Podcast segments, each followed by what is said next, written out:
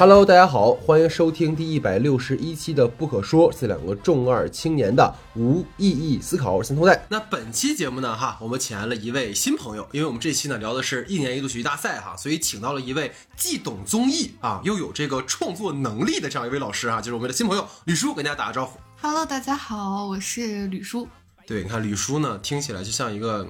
中年的大叔啊，感觉，但其实大家听这个声音就能听出来，其实是一个声音非常好听、非常甜美的一个姐姐。那其实呢，就是吕诗老师可能也会很好奇啊，为什么我会在这期节目请她来？嗯，是因为呢，之前有一次我们分享过一篇喜剧大赛的文章，然后呢，那篇文章其实阅读量很低，但是 但是呢，吕叔老师是那期节目里那那那篇文章里唯一一个回复的，回复了雷子。雷子，就是你能听出来，就是啊，明白他喜欢那个袍子，对，所以就是非常欢迎吕叔哈。好，那之前呢，在国庆档的特别节目当中，我们就当时啊刚刚开播的一年一度喜剧大赛的第二季做过简单的讨论哈。但因为当时呢节目仍在第一赛段，所以可聊的不多哈，所以并没有展开来好好讲讲。这次呢，趁着二喜完播，我们来一起好好分享一下喜剧大赛两季下来我们的观感、体会，以及第二季那些我们喜欢的、想吐槽的作品和小队。那今年的喜剧类节目呢，并不好做哈。喜剧大赛开播前刚刚落下帷幕的《脱口大会》第五季，口碑呢一度跌至六分以下。垫底五季脱口大会哈，无论是在豆瓣或是流媒体评论区呢，针对选手段子、领笑员、赛制等的苛刻批评十分尖锐，有些呢甚至上升到了这个人身攻击哈。遥想着上一季决赛周老板的那句“请你听我解释，我们只是玩玩”，短短过去一年哈，观众们对于喜剧的宽容度似乎没有变得更大，反而在持续的缩减。这呢，其实也是我们今天非常想讨论和想要关注的哈。相较于脱口大会五的这个口碑的滑铁卢式的下滑呢，这个一年一度喜剧大赛的第二季虽然有些争议哈，但是口碑方面呢，依然在豆瓣上维持着八分以上的高评分。本次呢，二喜在导师阵容上，除了徐峥不再担任常驻导师，黄渤、于和伟、李诞、马东都悉数回归。那第一季呢，由闫佩伦、张佑维组成了又一轮，土豆吕岩的胖达人二作为回锅肉回到了二喜的舞台。虽然又一轮呢在第一轮哈就被淘汰了，但却以助演的身份呢在舞台上大放异彩。胖达人二则是依然保持着高水准，在本季呢持续给大家带来着惊喜跟欢笑。那对于本季新加入的小队以及他们的作品，我们也会在今天的节目里一并讨论。还请大家呢跟我们一起来回味一下这一季哈你喜欢的那些作品，也可以在评论区跟我们来互动交流。很多朋友呢肯定会好奇哈，为什么本周节目没有把《阿凡达：水之道》安排上？因为我们呢实在是太看重卡神这部片了哈，所以呢在协调嘉宾们的时间，同时呢也是因为我跟老徐哈上周都不幸中招，所以恢复呢花了一些时间。那最近呢这个政策开放以后呢，阴性病例哈几乎已经清零了啊，还请大家呢多多注意保护哈，保护好自己哈。我们呢也会在播客版本的节目简介区和公众号的开头提供一些感染阳性之后的注意事项，包括用药啊、患病周期的治疗方法等哈，希望能够帮到大家。那节目开始之前呢，还请大家多多关注我们的微信公众账号 S D 的光影不污。本周呢，圣诞节我们将更新《阿凡达：水之道》的长节目。那下周呢，就是跨年了哈，我们一年一度的年终盘点又会如期而至，还给大家持续关注我们的节目更新。那每周的最新节目单呢，我们都会在公众号的新闻专栏发布。加入我们听众群的朋友，也可以在公众号的后台呢留言入群，会有人拉您。公众号的具体名称呢，请看节目下方的简介。另外呢，如果觉得我们的节目不错，还请帮忙分享给你的朋友，并帮忙在泛播客平台的不可说专栏呢点个订阅、关注，并在专辑评价打个五星好评，谢谢各位。那下面正式进入到我们的讨论环节。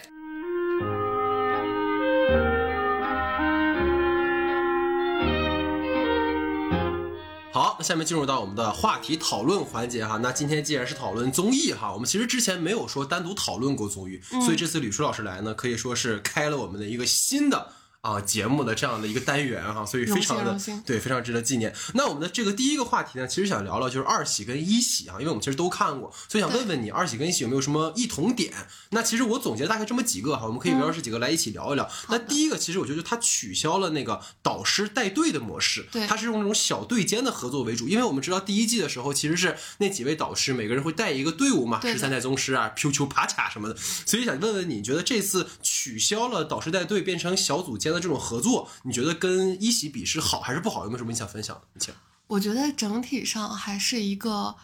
呃，不能说是好吧，但是我个人觉得是能帮助到小队创作的这样一个嗯安排。因为我觉得我个人看一喜的时候，发现，呃，这个导师带队的模式，它最后呈现的效果跟节目组本身预期它会呈现的效果之间，可能还是有一些差距的。嗯因为首先他们为什么采用了导师这两个名字呢？比如说有的他叫呃什么助演啊、嘉宾、制作人，但是他们还是采用了一个呃带有带队性质的这样一个导师的称呼。其实他们请的几位演员大咖呢，也是对这种喜剧的表演和这种排练创作非常有经验的几个人。嗯节目组，我个人猜测还是预期这几位导师能给呃这几个喜剧新人的小队起到一些创作上的帮助。嗯但是呢，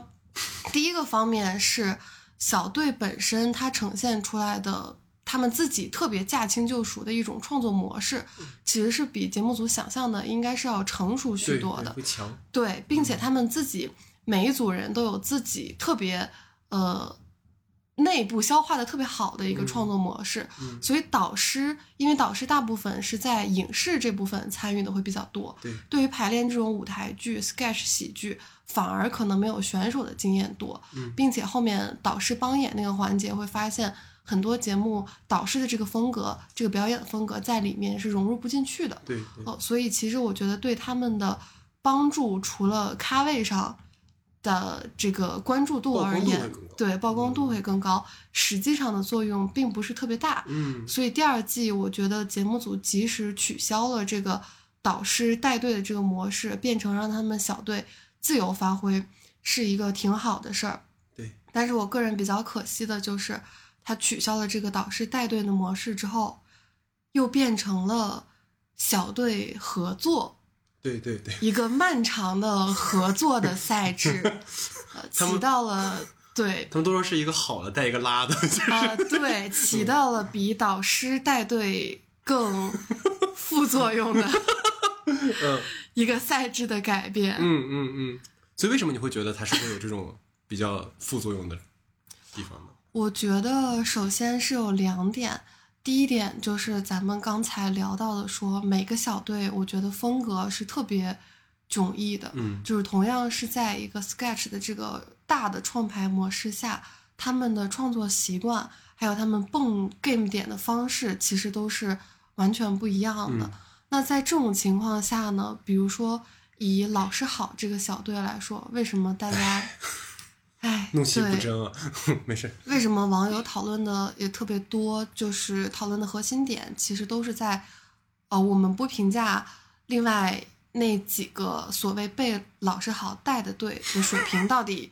如何，我觉得这个是比较见仁见智是的，是的，但是我觉得老师好呈现出来一种被拖累的状态，最大的一点是因为，首先是他们三个人的创作上的一个性格原因，就是他们觉得自己和另外一组年轻人相比，相对来说是经验，呃，创作经验也好，舞台表演经验也好，相对来说更丰富的。他们觉得他们可以通过调整自己的这个创作路线嗯和创作的主题，去很好的配合另外一个队，用自己的这种包圆的方式，把另外一个队的风格很好的发挥出来，然后嗯自己承担一个溜缝儿和呃就是托底的这么一个作用。但是这种时候呢，你就会发现创作者身上一个特别绕不过去的一点，就是当他表演的这个东西不是他最想表达的，和他最想要去就是表演最擅长的这个语境的时候，他浑身上下都透着一股难受 和较劲。嗯，就是这个台词他可能说了，但是首先在创排的过程中，他们自己失去了一个对这句、对这个台词、对这个段子编排的好不好笑的一个根本上很直观的一个判断能力，因为这个就不是他们感兴趣和擅长的东西。对，导致这个东西排出来了之后，好像逻辑上是比较自圆其说的，好像在展演的时候也有一些笑点，但是最后呈现出来的效果，既损失了他们自己呃擅长的这一部分的风格，然后也没有进行一个很好的融合，所以我觉得这个合作赛很多都，哎，出现了 就反而是他们自己主导的这三个是都很好的，对就直到就是就就在小组赛他们合作之后，尤其是他跟豆豆合作的那两个，其实就是后面那个 小骨兵是完全被快剪掉了，我们也没看到。然后说前一个胆小鬼，其实有听说当时豆豆想是要跟他们一起去创排一个可能更就集体更适合的一种方式，但最后他们就是说我们要弄小骨兵。所以你就弄你的这个单人的就好了，把我们插进来。但你明显感觉就是豆豆那个东西是很难把那几个人插进来的。对。所以就像我当时说有看那个一个陌生女人的来信，说后来其实也改过那种可能很多人一起演的版本，但可能我还是比较喜欢当时就在孟京辉那儿，就是他一个人演的那个版本，就可能还是两套的创作思路。对，对，这个其实我觉得还有另外一点，当然这点可能在这个问题下稍微有点扯远了。嗯嗯嗯，就是我觉得喜剧大赛特别好的一点是，它其实是虽然每一组的方式和切入的角度不太一样，嗯，但是它其实是给喜剧创作提供了一种可以被套路化或者说模式化的可能性的这样一个探索。嗯，就我个人而言，并不觉得创作的呃这个带引号的套路化是一件坏事儿。嗯就是这个套路化，不是说我们有一个固定的模板，然后这个就是我们的舒适区，我们后面所有的都照这个模板来演。比如说，可能有些大家会觉得老师好的主题，经常是围绕他们自己生活经验来源比较多的这样一个师生的题材啊、教育的题材、嗯家庭的题材。我觉得从创作上来讲，尤其是喜剧的创作，并不是这样的。这个点是说，他们在尝试的是一个嗯喜剧模式化创作的升级。嗯，这个升级需要一个过程，但是这个过程不是说我今天排 A，明天排 B。嗯就比如说我今天就是我们仨的这个呃老师好这个套路下的小品，已经成型百分之八十了。然后我突然结合豆豆的这个单人喜剧的模式，对，去进行一个新的角度，它可能最后呈现出来的只有百分之六十，而是在百分之八十这个基础上，怎么通过不断的将这个作品进行迭代，变成百分之九十、百分之百，嗯最后把自己的这个风格去固定下来，发扬光大。比如说土豆吕岩，我觉得就是一个很好的例子。嗯就是他们同样是挑战这个漫才的题材，首先他们在这个呈现方式上，并没有把他们的这个根儿换掉，对，但是他们每一个作品都是以他们两个人紧紧的为核心，然后通过呃替换一些助演的这个角色，然后通过尝试一些不同的题材，对漫才的这个本质的这个东西进行了迭代和升级，所以给观众一种他们俩进步非常大，嗯，但是吸引的又是同一波观众的这个观感。对对，就因为你明显感觉就是土豆吕岩，其实吕岩永远是担任那个吐槽的，嗯就他只是会加强土豆那边装傻的人，嗯他永远那个把握节奏的那个点，其实是在吕岩这边的，去把两个人的节奏去做好。我觉得其实还有一个，就少爷少爷和我其实这种感觉，对尤其是你在看到少爷和小姐的时候，他就是你说的这个做了一个升级，但他不会脱离那两个人的核心。对但反而是到德古拉和我的时候，变成小队合作的时候，你就明显感觉他跟那个剪辑权力是会有一点违和感。对，对，所以这个是我的感觉吧。是的，像土豆和吕岩，他在呃漫才这个模式上，他们俩自己也说，他们一直特别想突破第一季那个公交车的那种形式，然后到进化论的时候呢，他们就实现了一个其实非常大的突破，对，就是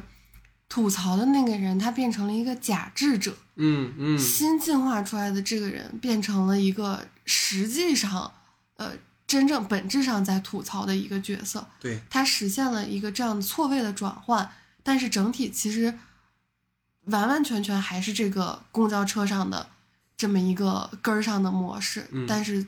对于这个作品的迭代来说，就是升了非常大的一步级。就是不是吐槽傻子，变成吐槽聪明了。对，对，而且我明显感觉就是这次就是两两合作的一个好处，因为之前刚才我们其实聊的是把导师的模式换了嘛，对就你明显感觉在导师合作的时候，其实突出的还是那几个在这个队里比较强的人，对那些人就好像一直都变成一个助演的一个一个模式了。是的，但是小组合作就变成是，虽然他分一个主攻一个辅助，但是他们小队的每一个人其实都能发挥出来。对，这个是可能在呃可能小组合作上能更好的一点，否则就是你最后能记住第一季的，就还是那几个比较火的人。对真的那些大的，就比如说像杨佩伦，其实到第二季，哇，这个人牛逼。其实第一季你其实反而觉得好像没有太突出他，的感觉。所以这个是我们的第一个哈，就是关于他呃导师带队的模式改成了小队间合作。那第二个，其实这个就 很想听听吕舒老师的看法啊，因为这在第一季的时候，其实当时大家在讨论徐佳觉得他最好的一点就在于说他把。呃，幕后的创作者放到台前了。是的每一期的 Sketch 的演出结束之后，他都会把编剧也带上来，一起来聊这一他们整个这个创作的过程。但这一季你明显感觉就是编剧的重要性被削弱了，或者我们说他把编剧可能像呃像第一季的时候，新仔他也是编剧之一，这一季他就直接上来当了演员，包括第一松田树是表演指导，这一季也当演员了。所以很多这些可能幕后的人到台前，但其实像六兽啊这些阿球啊，他们本身又是很重要的这一季里，包括你看其实最后一季大家都在就是呃感谢大家嘛，但是明显感觉在中间过程，就比如说我印象很深的就是你知道唯一一次六兽老师上了喜剧大赛的热搜是什么时候吗？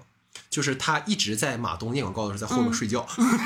就是然后你就看刘洋就发微博说他真的太累了，就在后面打瞌睡，而且就就我觉得那个那个镜头编导给的很有恶意，你知道吗？就他的后景一直都是刘叔，就是对，所以想问问你，就是在这一季，你感觉他的呃编剧重要性削弱，或者他在这一季里好像没有在突出那些创作者的这个设计，你觉得是有意而为之吗？还是说是怎么样？我个人觉得这个可能是一个自然的结果，嗯。因为我觉得喜剧的创作有它自己的特殊性，就是它呃喜剧表演比较难突破，也是在一点特殊性上，就是它的创作者和表演者嗯。会比其他呃任何类型，可能除了动作啊，呃都要结合的更紧密。对，比如说，为什么现在说这个呃东北喜剧占领了网络电影的市场？嗯就是我们可以在这种喜剧的创排的时候，包括呃老一波的这种风格的所谓是东北式的这种小品，为什么现在很难发展？嗯然后并且很难形成一个呃成型的这种模式化的创作，就是因为它表演者的这个创作功能太强了，它的出彩还有它的笑点，他的这种风格化的东西，基本上百分之八十五都依赖于表演者自己的这个喜剧风格。嗯是的，就是他们，呃，比较难有一个先从编剧提供一个创作点，然后编剧去把这些呃结构啊，甚至把词儿都写好，然后嗯表演者进来加入自己的创作风格，把这个作品完成，而是表演者基本上就是创作者本身，嗯。然后他们需要在创排的过程中不断的去碰这个东西出来，所以很多喜剧编剧给他们的加成，其实反而是一些呃结构上的把握，就是这个从一个传统舞台小品这种呈现的编排来说，怎么样的一个起承转合会让节奏更好，但是可能很多肉的东西都是喜剧表演者自己提供的会比较多，因为他们自己提供的东西结合他们自己的风格，最后才能真正的出效果。对，呃，所以我觉得这个是喜剧这种作品创作的一个特殊性，嗯。就是真正的编剧要去和一个团队磨合的话，其实也需要比较长的时间，而且这种的编剧会比较像我们传统意义上的导演，因为他会自己也有这个像新仔、像宋天硕，他有自己这种表演的能力。他很多时候，比如说我自己随便表演一下出来的这个效果，就已经非常足够支撑起这个节目了。我为什么要请一个别的演员去完成我自己搭的这套东西呢？就他们自己身上的这个表演的天赋也好，这个才能也好，技能点也好，也是非常足够的，可以实现这个功能。所以就是他们的编创过程，呃，编创演的这个过程会相对来说特别的紧密。嗯，就感觉会更集中在那些，就像你说的，他们本来就有创创牌的能力，然后又能演，那为什么我不把所有的关注点都聚焦在他们身上？可能这一季会把这个再强化出来。对，对，而且其实这一季除了编剧这个问题之外，我觉得他突出了演员这个身份的另一个点是配角的这个部分。对，就包括我说为什么会请吕叔老师，是因为这次他喜欢雷子，对，就是因为这一季里你会发现他第一季赛段结束之后，不就是说那个呃校花后援团嘛，就是把那个大家可以留下来去助演，然后就有很多人其实在这一次里就突出出来了，比对如闫佩伦啊、张佑伟，明显感觉就是，而且就感觉他们好像被就是淘汰了之后，整个人心态一下就对对放松，了，就整个人大放异彩。就包括你刚才说到雷子，所以想问问你有没有就是在这一季里面印象深刻的配角？雷子。就算小雪忘记你，我也不会忘了你的华子。碰瓷儿啊，纯纯的碰瓷儿啊！谁要点海鲜？对，可能我个人比起那个，呃，这次特别大放异彩，包括最后得奖的这个闫佩伦，我觉得闫佩伦他的这个表演才能和他自己很多元的这个风格化的呈现就不用说了。我个人直知道接跳过为什么，对，就是雷子很戳我的点，萌点。包括他在那个好哥们儿里面也是，就是哇，太好笑了。为什么呢？就为什么他会那么抓你，或或者哪个作品里的他你觉得很有意思？啊、可能我就是很喜欢这种比较呃可爱、真诚、有点傻的男生，纯纯一个个人倾但你知道，就。是吕叔刚才前面都是那种很知性的感觉，刚开始提雷子之后，整个人那个面部的表情就开始痴女化，你知道就我主要是觉得，嗯呃，雷子可能他个人身上给我一个挺喜欢的一种演员的感觉，就是他私下呈现，包括他采访和创牌的时候呈现出来的那个状态，其实很很很积极，很认真，嗯然后呢也很啊，我说其实很聪明，感觉有点。这个话听起来不太对，反正大概就是这个意思。但是他一进入到那个表演状态，就是还是很进入到嗯自己的那个小角色里。嗯，嗯然后我觉得他的很多表演在节目里还是挺起到一个点睛之笔的作用。对对，他让我想到第一季的叶流，你知道吗？啊、野六，颜六，我长齿，那是谁？对，就是他会有，就是刚才我跟你说《少爷小姐》里面，就是他虽然只出来了可能十秒，嗯但他真的很好，就很抢戏。对，对，所以我我其实比起闫佩伦当然很好了，就是嗯我喜欢马旭东，啊，就特别是德古拉和我马的时旭东我也，老喜欢，就给他定一下子啊，就是他那个他那个劲儿太对了，他那个劲儿太对了，哦包括后面那个呃快男那期，还有我只是一个助理导演。对，还有那个再见老张、哦那个就别提了。对，我真的，我今天觉得李诞老师的，评语嗯太对了，嗯，他可以去试试。你是不是干过？他太像一个就是经验丰富的司仪了。对，这环节要不取消呢，哥，不要了呢，很可爱。对，所以就是他身上，我经常有一种小时候看春晚的感觉。对，尤其是德古拉和我，他那个衣服，衣服他那个他那个屎相，他衣服都掉地上，说：“哎呀，赵老师，赵本山老师。”的感觉。对，所以这个其实也是这一季，我觉得他比起上一季可能更突出，因为其实也有一个点，原因是因为上一季它是分小就大的一个大队伍嘛，本所以身人就很多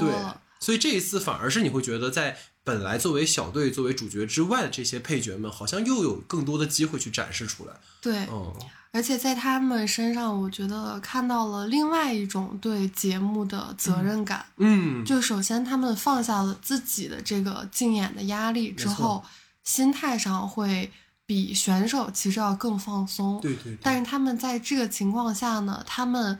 对每个节目有自己另外的一个负担，就是反而因为这不是自己组的节目，所以特别怕给人家对对对，本身是所谓来助演来帮忙的，然后不想因为自己的这个部分没有发挥好，拖累人家竞演的小组。就是是我觉得在他们身上，包括看一些花絮，会感受到这种对作品的负责和一种韧劲儿，这也很打动我。而且明显感觉就是，其实可能也给不了什么出场费，但大家就是很 纯粹。对，就会发现大家还是对上舞台，哪怕就是那短短的十五秒，是非常有自己的这个热情。没错没错，所以就包括那个雷子他们在那个没有理想的人不伤心那一期嘛，对就其实大家很多就是在后面就蹲蹲了整整十五分钟二十分钟，你就觉得啊、就是真的。虽然只是一个很短的 sketch，但你能感觉到他们真的在那个瞬间去燃烧自己那个激情。因为我印象很深的是第一季的那个最后的大合演那个嗯超时空饭店的时候，他们那个花絮就是嘛，每个人在那个就是呃后面，其实就出来那么一下，对但那个劲儿就一下子就不一样了。是的，就他们在发光那个瞬间，我觉得，嗯，所以这个可能是在这一季我们聊到的关于编剧的重要性的削弱啊，包包括配角的重要性的一个突出的哈。嗯然后第三个其实也是一个在这一季里，我觉得变化还蛮大的，就是出题方式的一个变化。嗯因为第一季的时候，其实我发现它除了像第二季有这种主题赛以外，它其实有很多，比如场景赛，对，然后像有这种行业观察赛，其实我觉得可能这种不这种赛制或者这种出题方式，其实给了小队们更丰富的一个创作空间。嗯尤其是像比如说银行，我特别喜欢那一期，对，二郎神那个 太好笑了，就是他的这种方式是更有创作的可能性，因为我觉得吕叔作为编剧可能有各种各有这种感觉，但是您感觉这一季里，因为只有主题赛，其实后面就完全变成大家你们随便了。对，所以我想好奇，就是这种赛制的不是赛制吧，就是比赛出题方式的变化，你觉得在第二季里是更好了呢，还是说其实会比第一季感觉好像是更有一点可惜，没有更多可以看到的内容？嗯。我觉得这个可能，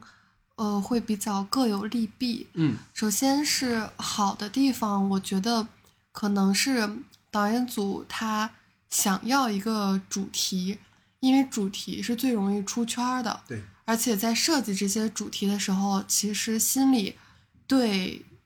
他们可能会创作一些什么样的话题出来，就有一个大概的预期了。这个我觉得对后端进行节目的宣发是非常有帮助的，因为能在网络上传播最广的，其实还是作品里头的这些主题，嗯尤其是跟我们生活息息相关的、很接地气儿的这种主题。那如果给一些，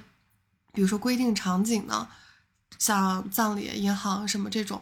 可能就比较依赖于创作团队自己去找一个主题进行发挥。呃，但是不是所有的创作团队他的创作都是根据一个主题来的，嗯有的可能就只是好玩儿对为主，不想深化出来一个呃所谓的主题。但是这种呢，就比较依赖于呃作品本身的这个质量，所以我觉得是有一定的风险的。嗯那我个人觉得不好的地方是它，呃，确实会在看的时候稍微少了一些惊喜。除了有一些我觉得在这个主题之下，呃，发挥的非常角度非常清奇的，比如说那个出行，嗯，酷酷的天放，嗯嗯他们嗯心上人儿的那个对对对。作品，呃，虽然好像跟出行，啊、对，被发现了。虽然好像跟出行没什么呃、关系好像不是特别大，但是有又以一个很微妙的角度讲了一段很浪漫的在出嗯。行过程中这样一见钟情的爱情故事。对，我觉得就很好玩儿。嗯然后呢，进化论就不要提了，我觉得简直就是在一个很看起来很很难找到一个具体的切入点很难找到一个可以升级的这个喜剧的点的这个主题上，呈现出来了一个非常既有深度又好玩的作品。所以那就我就很好奇，比如说像你刚才提到了第二季这几个印象比较深刻的嘛，嗯那第一季的场景赛的时候，或者是说行业赛的时候，有没有印象比较深刻的内容你刚才提到的银行，啊？反诈银行，对对对，嗯我也印象比较深刻。密室的那个，嗯啊，就是那个是是那个蒋龙蒋龙和张弛弛的那个什么没有小角色，只有小演员，然后还是只要用心来，处是舞台，对 对，那个好像就是在这个场景下，对，但是我觉得那个特别的真实。对我当时看的时候，呃，数次泪目。虽然他们没有，啊，真的吗？我觉得他们压压住了心酸的那个部分，啊，但是我会想到我们身边真的有很多对学表演的朋友，对对，我我们不是说去当 NPC 就怎么样啊？嗯。我觉得就像他们说的，确实是没有小角色，只有小演员。嗯。但是，当你看到他们明明可以有很多更匹配得上他们才华和努力的这个机会，是，但是现在，呃，大环境确实不好，然后这个职业本身也需要很多的机遇，对。但是他们又很努力的去完成自己的这个工作，包括我们也有去表演的朋友在环球影城，对对，我刚刚跟你说，呃，迪士尼当这个，我不知道他们那个表演人员做什么，反正就是很可爱。嗯，然后曾嗯经有一次我们去的时候偶遇到了，但是他们还在就是工作的时候要在那个角色里，对你 不能以自己那个身份跟游客打招呼。嗯。然后他们那个是环球影城的那个哇哇合唱团吧，哦，然后他们就路过我们的时候，拿那个小青蛙呱打了一声招呼，哦 然后就走过去了。我们嗯当时就觉得就很可爱，呃，但是也有小心一些的小心酸在里面。啊，哎，真的是，我刚才就想跟你说，就是有有一些朋友们，就是可能学表演的，然后去环球做工作嘛。其实到就是我们说这也也挺好的嘛，但但是就是你会觉得好好像可以有更多的发展的前景，所以当时你看到它里面，尤其是 在介绍，哎，你是我的学生之类的那种感觉，你就会觉得，嗯，有这种感觉。其实我印象比较深的也跟你差不多，就那些。包括好像每一次蒋龙跟张弛都能够打到大家的点，包括我们说那个台下十年功，它其实聚焦的是一个行业嘛，就梨园行的这个行业。是其实我因为我之前在去年录完了之后，有幸就跟大锁老师有过一些交集，嗯。我就跟他表表达过我特别特别上头，就是一出不好戏，嗯，就是他们就聚焦编剧这个身份嘛，我太喜欢那个。了，就尤其是最后那个底，嗯。就是也也不说讽刺吧，就调侃到就是春晚啊之类的那些，包括他每一个对于现在甜宠啊，其实尤其你作为编剧你更熟悉，嗯。他们把这些杂糅到一起，然后其实是不想这么做，但是你碍于呃投资方或者碍于甲方的压力，就是又很心酸又很好笑，你就会觉得确实是能够。进入到这个行业当中的，而不是仅仅是一个像你刚才也提到，不是一个表面上只是说点一下或者什么的感觉，所以这个是让我还印象还挺深的一个内容吧。所以这可能是我们聊到这个部分哈，然后包括其实刚才你提到一个点，我觉得也给我一个启发，就我开始会觉得这种出题方式，呃，可能会有一点限制或者没那么多惊喜，嗯但另一个方面来讲，就像你刚才说到的，他们在自己已有的那个。嗯，比如说所谓模式下，对其实给了不给他们限制之后，其实可以给他们自己做升级。嗯，比如说我们提到少爷少少爷少爷与我的这个，对然后包括他们后来做警察与我这个系列，嗯嗯其实都是在于我不给你限制，如果我给你规定了一个场景或者规定一个主题，你很难去做你自己这个范儿。对，所以这可能是我的这个观察吧。所以在整个的二喜跟一喜，除了我们讨论这几个以外，你还有没有觉得哪些呃让你觉得不太一样的，或者哪些点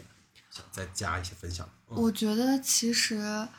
呃，这个喜剧大赛这一系列的节目，给我个人最大的一个感触是，为什么这么多人会这么共情这个喜剧节目？不只是里面的作品，我觉得最重要的是，它有一个我自己特别在意的一个真人秀的本质，就是里面的这些人的人格魅力是可以溢出屏幕的。对，就是我不想瞎上价值啊，但是真的是一种，包括咱们刚刚聊到的这个蒋龙和张弛，嗯，就是他身上一种他自己不想去呃天天上价值，不想去放大，但是都盖不住的一种赤诚的热爱。嗯，就是我觉得这是他们这一群喜剧创作者、演员也好、编剧也好，在的一个很特殊的位置，给他们带来的这种生活上的感悟。首先就是在这个行业，呃，很多年，经历了很多事，但是还在坚持做这个事情，其实是非常非常不容易的。然后，并且在这个点下呢，他们把很多这种不容易的点压下去，用自己的给观众带来的是自己的热爱和能量，和所有生活里头这些亲情、友情、爱情。所以，为什么我觉得很多时候这个话题可能有点微啊？就是大胆的说。审查是一个有一点嗯蠢的东西呢，就是你让再苦的人去去展现他自己的生活，去创作出来的作品，其实都是正能量的。对，因为大家心里百分之九十九吧，其实都是这些真善美的东西。就是哪怕我看，比如说一些这种 hip hop 竞演的节目，我们可能觉得那些人已经很非主流了，相对来说，，underground，对，就是生活条件也差一些，经历的确实也挺负面的东西会多一些。但是你听他的东西，其实呈现出来都是都是对最正面、嗯最真善美的那些东西的最人性化的追求。所以我觉得这个就是喜剧大赛为什么能这么打动人，就是它有了一个所谓这种真人秀也好、综艺节目也好的一个根儿。就是它里面的这些人是有人格魅力的。对，这个通过你看最后节目结束的时候，今年也是，去年也是，我印象特别深刻的一个细节是，呃，导演组在给呃这个获奖的小队写评语，对还有他们的介绍词的时候对，那个介绍词我也听哭好几次，就 是你从他这个导演组写出来的这个这个评语和介绍词里头，能感觉到导演组对选手深深的爱和祝福，没错，就是一路走来的这种情谊。就是咱们平时聊韩国很多，嗯，咱们在不可说里头也经常出现的一些这种呃特别喜欢的综艺节目，为什么出圈儿？其实还是离不开那几个人。对，就是为什么中国很多别的综艺节目形式其实照搬韩国的了，然后也有自己的一些创新，有的风景也很好看，嗯然后但是所有出圈的节目，你会发现它都有一个共同点，还是里面的这群人特别的有一种本质上的好和能被观众感受到的一种精神在。嗯，这这个是通过导演组，如果导演组的人都特别不喜欢参与的这些嘉宾，比如说他们天天耍大牌儿，嗯，节目里头一个样，私下一个样，他是无论如何都包装不出来这种人和人之间的真情实感和导演组对他们的，比如说咱们经常看老罗的节目，你会感觉到他，比如说《蹦蹦地球厅》，他特别宠这些女孩儿，然后之前呢，他们能感觉到他们的关系也非常的好，就是他们能把里头很多人性的细节，还有一些呃很小的因人而异的这种喜剧点剪出来，这都是基于这个人是一个真实的很好的人。我觉得作为一个，嗯，他们现在的身份就是一个刚起步的，还算不上明星，嗯，的这么一个公众人物的形象来讲的话，这个阶段从呈现就是节目里头呈现出来的效果，确实是可遇而不可求的。对对，而且就是很强烈的感觉，是因为我 就是去年因为一喜让我很上头嘛，所以我就跟我米未的朋友有聊过，嗯我就说，因为真人秀肯定有剧本嘛，对就我就会说你们就是有很多编排，比如《好事成双》对这些，他说就我朋友给我讲的，啊，嗯因为他他也没必要骗我，他就说其实真的没有，对就他们真的就是这样一群人，对，所以展现出来的状态就是那样。而且你因为我其实对综艺倒没有说那么了解，所以这次为什么我还蛮想多听你聊一聊。但是我觉得真人秀我看下来这两年我最喜欢的其实就是我看的好像不是秀是真人，是的，对，包括今年一会儿可能我们会推荐我们各自喜欢综艺。今年我最喜欢的两个综艺，一个就是你刚才说老罗那个地球嗯游戏厅，就这这这这这几个姑娘太疯了，嗯又疯又野，然后又能镇得住罗云熙这个韩国大拿，就是，然后另一个就是我们说零七一酸男团的那个快乐再出发，就是你会明显感觉是那几个人在这个节目里面的状态，我们就是我们自己。尤其是他们喝有就大家一会儿我们再聊，就是他有一期他们就是零七一三的时候，他们喝多了，就真的是感觉就是陈楚生就当着大家就说，那个一定要给你们涨工资，嗯，就那时候如果写剧本写出这样就很很矫情，是所以就是我觉得他能把，就是像你刚才提到，节目组真的喜欢这些演员，或者真的在观察他们，才能够把他们真的那个人格魅力的部分展现出来。是的。包，括你说《地游》里面，因为我很喜欢罗云熙的一点就是他特别会观察，对。你明显感觉在《地游》里面到中段的时候，他已经压不住这几个人了，对。但是他就会根据我观察到的你们，你们喜欢什么，对，比如说我随机应变，对我，比如说我什么惩罚给到你们，你们是真的会在意的，对。和哪个游戏是你们擅长和不擅长的，对。去让这个节目变得更好看，你就会觉得这是一种双向的成长，节目组在成长，然后嘉宾们也在成长，而不是单纯就是我给你一个游戏，然后你们来一起挠观众脚心的感觉。对，对。而且他很会看人，虽然大家都说对碰到这几个姑娘是他撞大运，但是他是有这么多年看人的这个没错，直觉在，我就是觉得罗英熙跟申元浩两个人真的就是天选的人。是，太会选人了，你就明显感觉就是在基基一后来不是在那个罗云熙也做了个那个山村的医生呃机智生活嘛，对。就你明显感觉就是他们无论在申元浩的节目里，还是呃对剧里面，还是在罗云熙的节目里面，都特别有自己的那个是的魅力的部分哈。所以这也是我们其实聊了这么多，其实就想说，喜剧大赛确实给我们留下了很深的印象，所以我们才会想去跟大家一起聊一聊。然后我们第二个部分啊，刚才聊了其实是二喜跟一喜的一些比较哈。嗯第二部分其实想聊聊就是整个喜剧大赛第二季一个整体的观感，因为其实我们在第三个部分会跟大家去聊聊我们喜欢的小队或者是想吐槽的小队哈。虽然这样说有点，因为大家都不容易，但是确实有一些让我忍不了。但 我不知道你啊，所以想问问你，就在这个部分嘛，就是整体看下来第二季。你有什么感受？因为我真的有看到非常多，包括我的这个我们听众群嘛，就觉得一二喜不如一喜，嗯 对吧？很多人会这么去讲，然后也有人说，哎呀，这些人都感觉在抄一喜的一些人设呀，嗯包括就是那个超快乐男孩的时候，就会说你叫小芬、叫小芳，嗯你这不就是张弛吗？就是。但我会觉得有点太苛刻了，嗯所以我想问问你吧，就你觉得整个第二季的观感是怎么样的？嗯，我个人觉得二喜整体的观感，嗯、首先跟一喜肯定是不一样的，嗯并且我觉得气质上，呃，确实有一些区别。但我个人都很喜欢，是因为我觉得这些气质的不同是参赛选手带来的。嗯就是二喜的这帮人成就了二喜自己的这个气质。比如说，我们会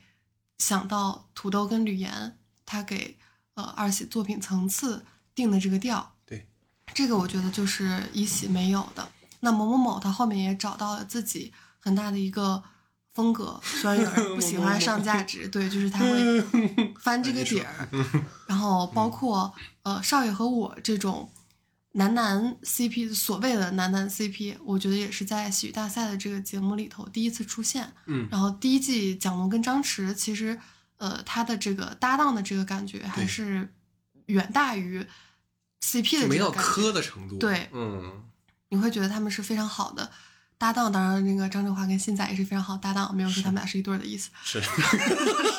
你这个你这个自己给自己搂的这个，你继续，嗯 然后，但一喜呢，主要就是那几个人存在感太强了，我觉得，对对对并且他们的呃，不管是个人的表演风格，还是对喜剧的这个理解，确实把一喜拔到了一个高度，所以可能会让大家看二喜的时候，觉得很多个人没有他一喜那几个个人能力那么突出。对，然后并且一喜他 那几个演员有一个特点是影视化非常的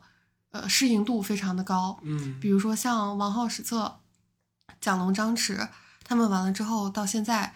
其实就是片约不断，对，但可能像呃蒋诗萌，我个人最喜欢的这个喜剧演员，但他可能在某些程度上不是特别适合一些影视化的作品，赵娟儿，呃，对他。可能就是更在舞台上，对对，会更熟熟练一点，会更适合他们。嗯我觉得二喜的演员可能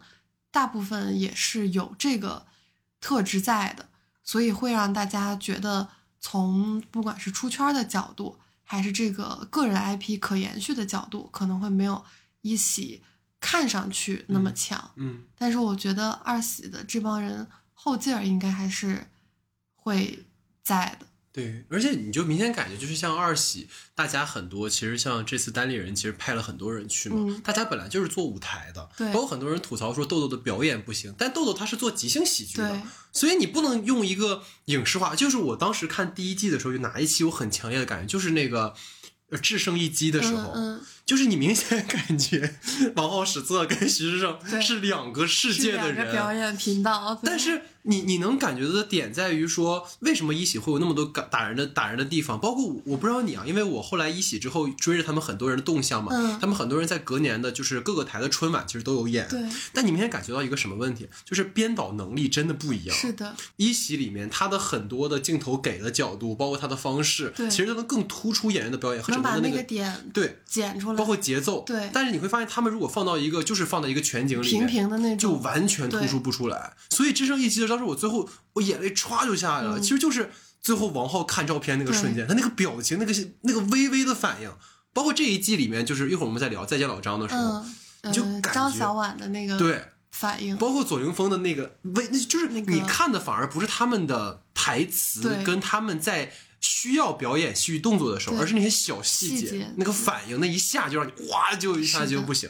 所以说回来，就是我会觉得这一季里面，因为大家可能更多的是在舞台的或者做嗯即兴的比较多，所以可能你没有第一季让你觉得，哎，这个人一看就是好像很适合这个啊，然后很嗯突出，而且大家的预期都太高了。对，你就明显感觉就是，包括吐鲁里言说，他们压力最大最大就是大本钟的时候，就是他们大家给赋予他们那个期待值，让他们其实自己都很难去承担，反而是他们放下这个东西之后，有更好的这个展开。包括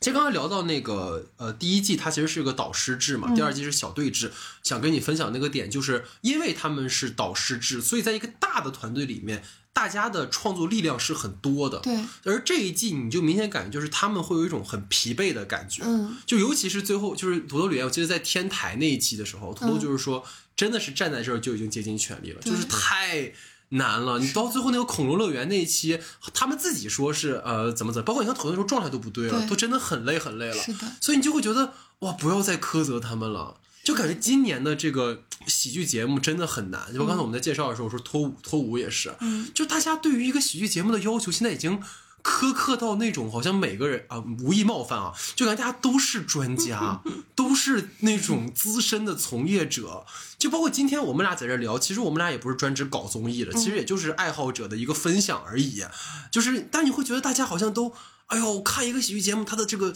节奏，它的 game 点，它能不能翻番儿？包括你刚才说那个底为什么要那么反转？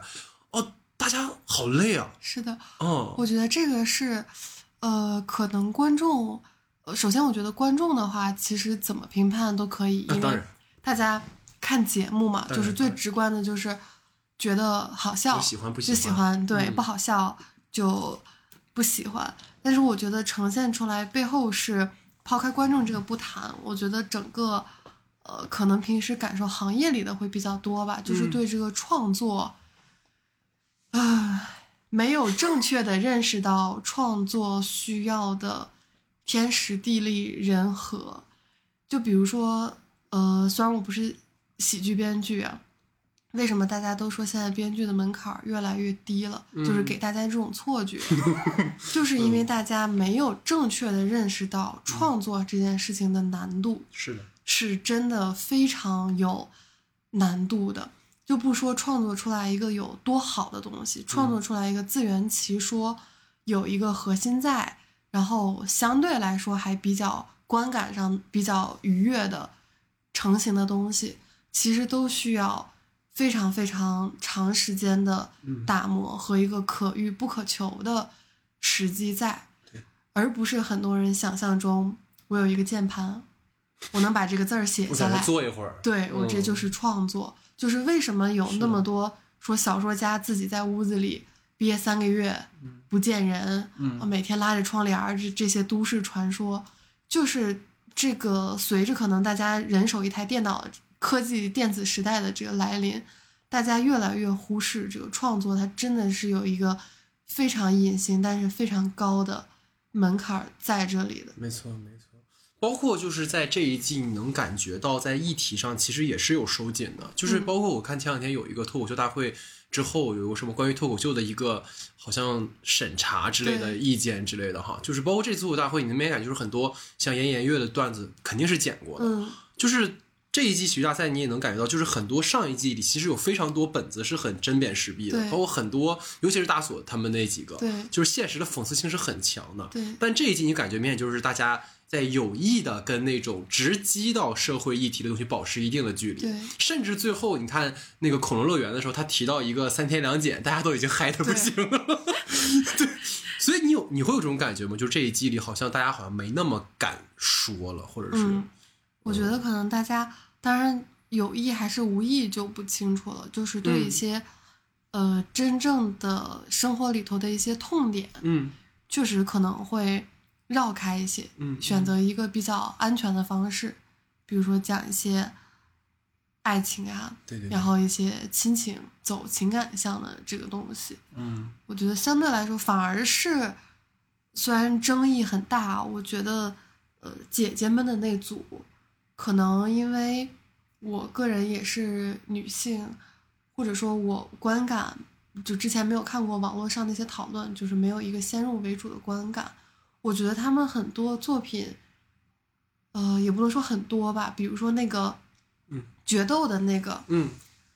其实我看了之后，我觉得很能感同身受。嗯就是虽然他们后面大家对他们争议最大的点，可能是他们把握不太好这个讽刺和道德绑架的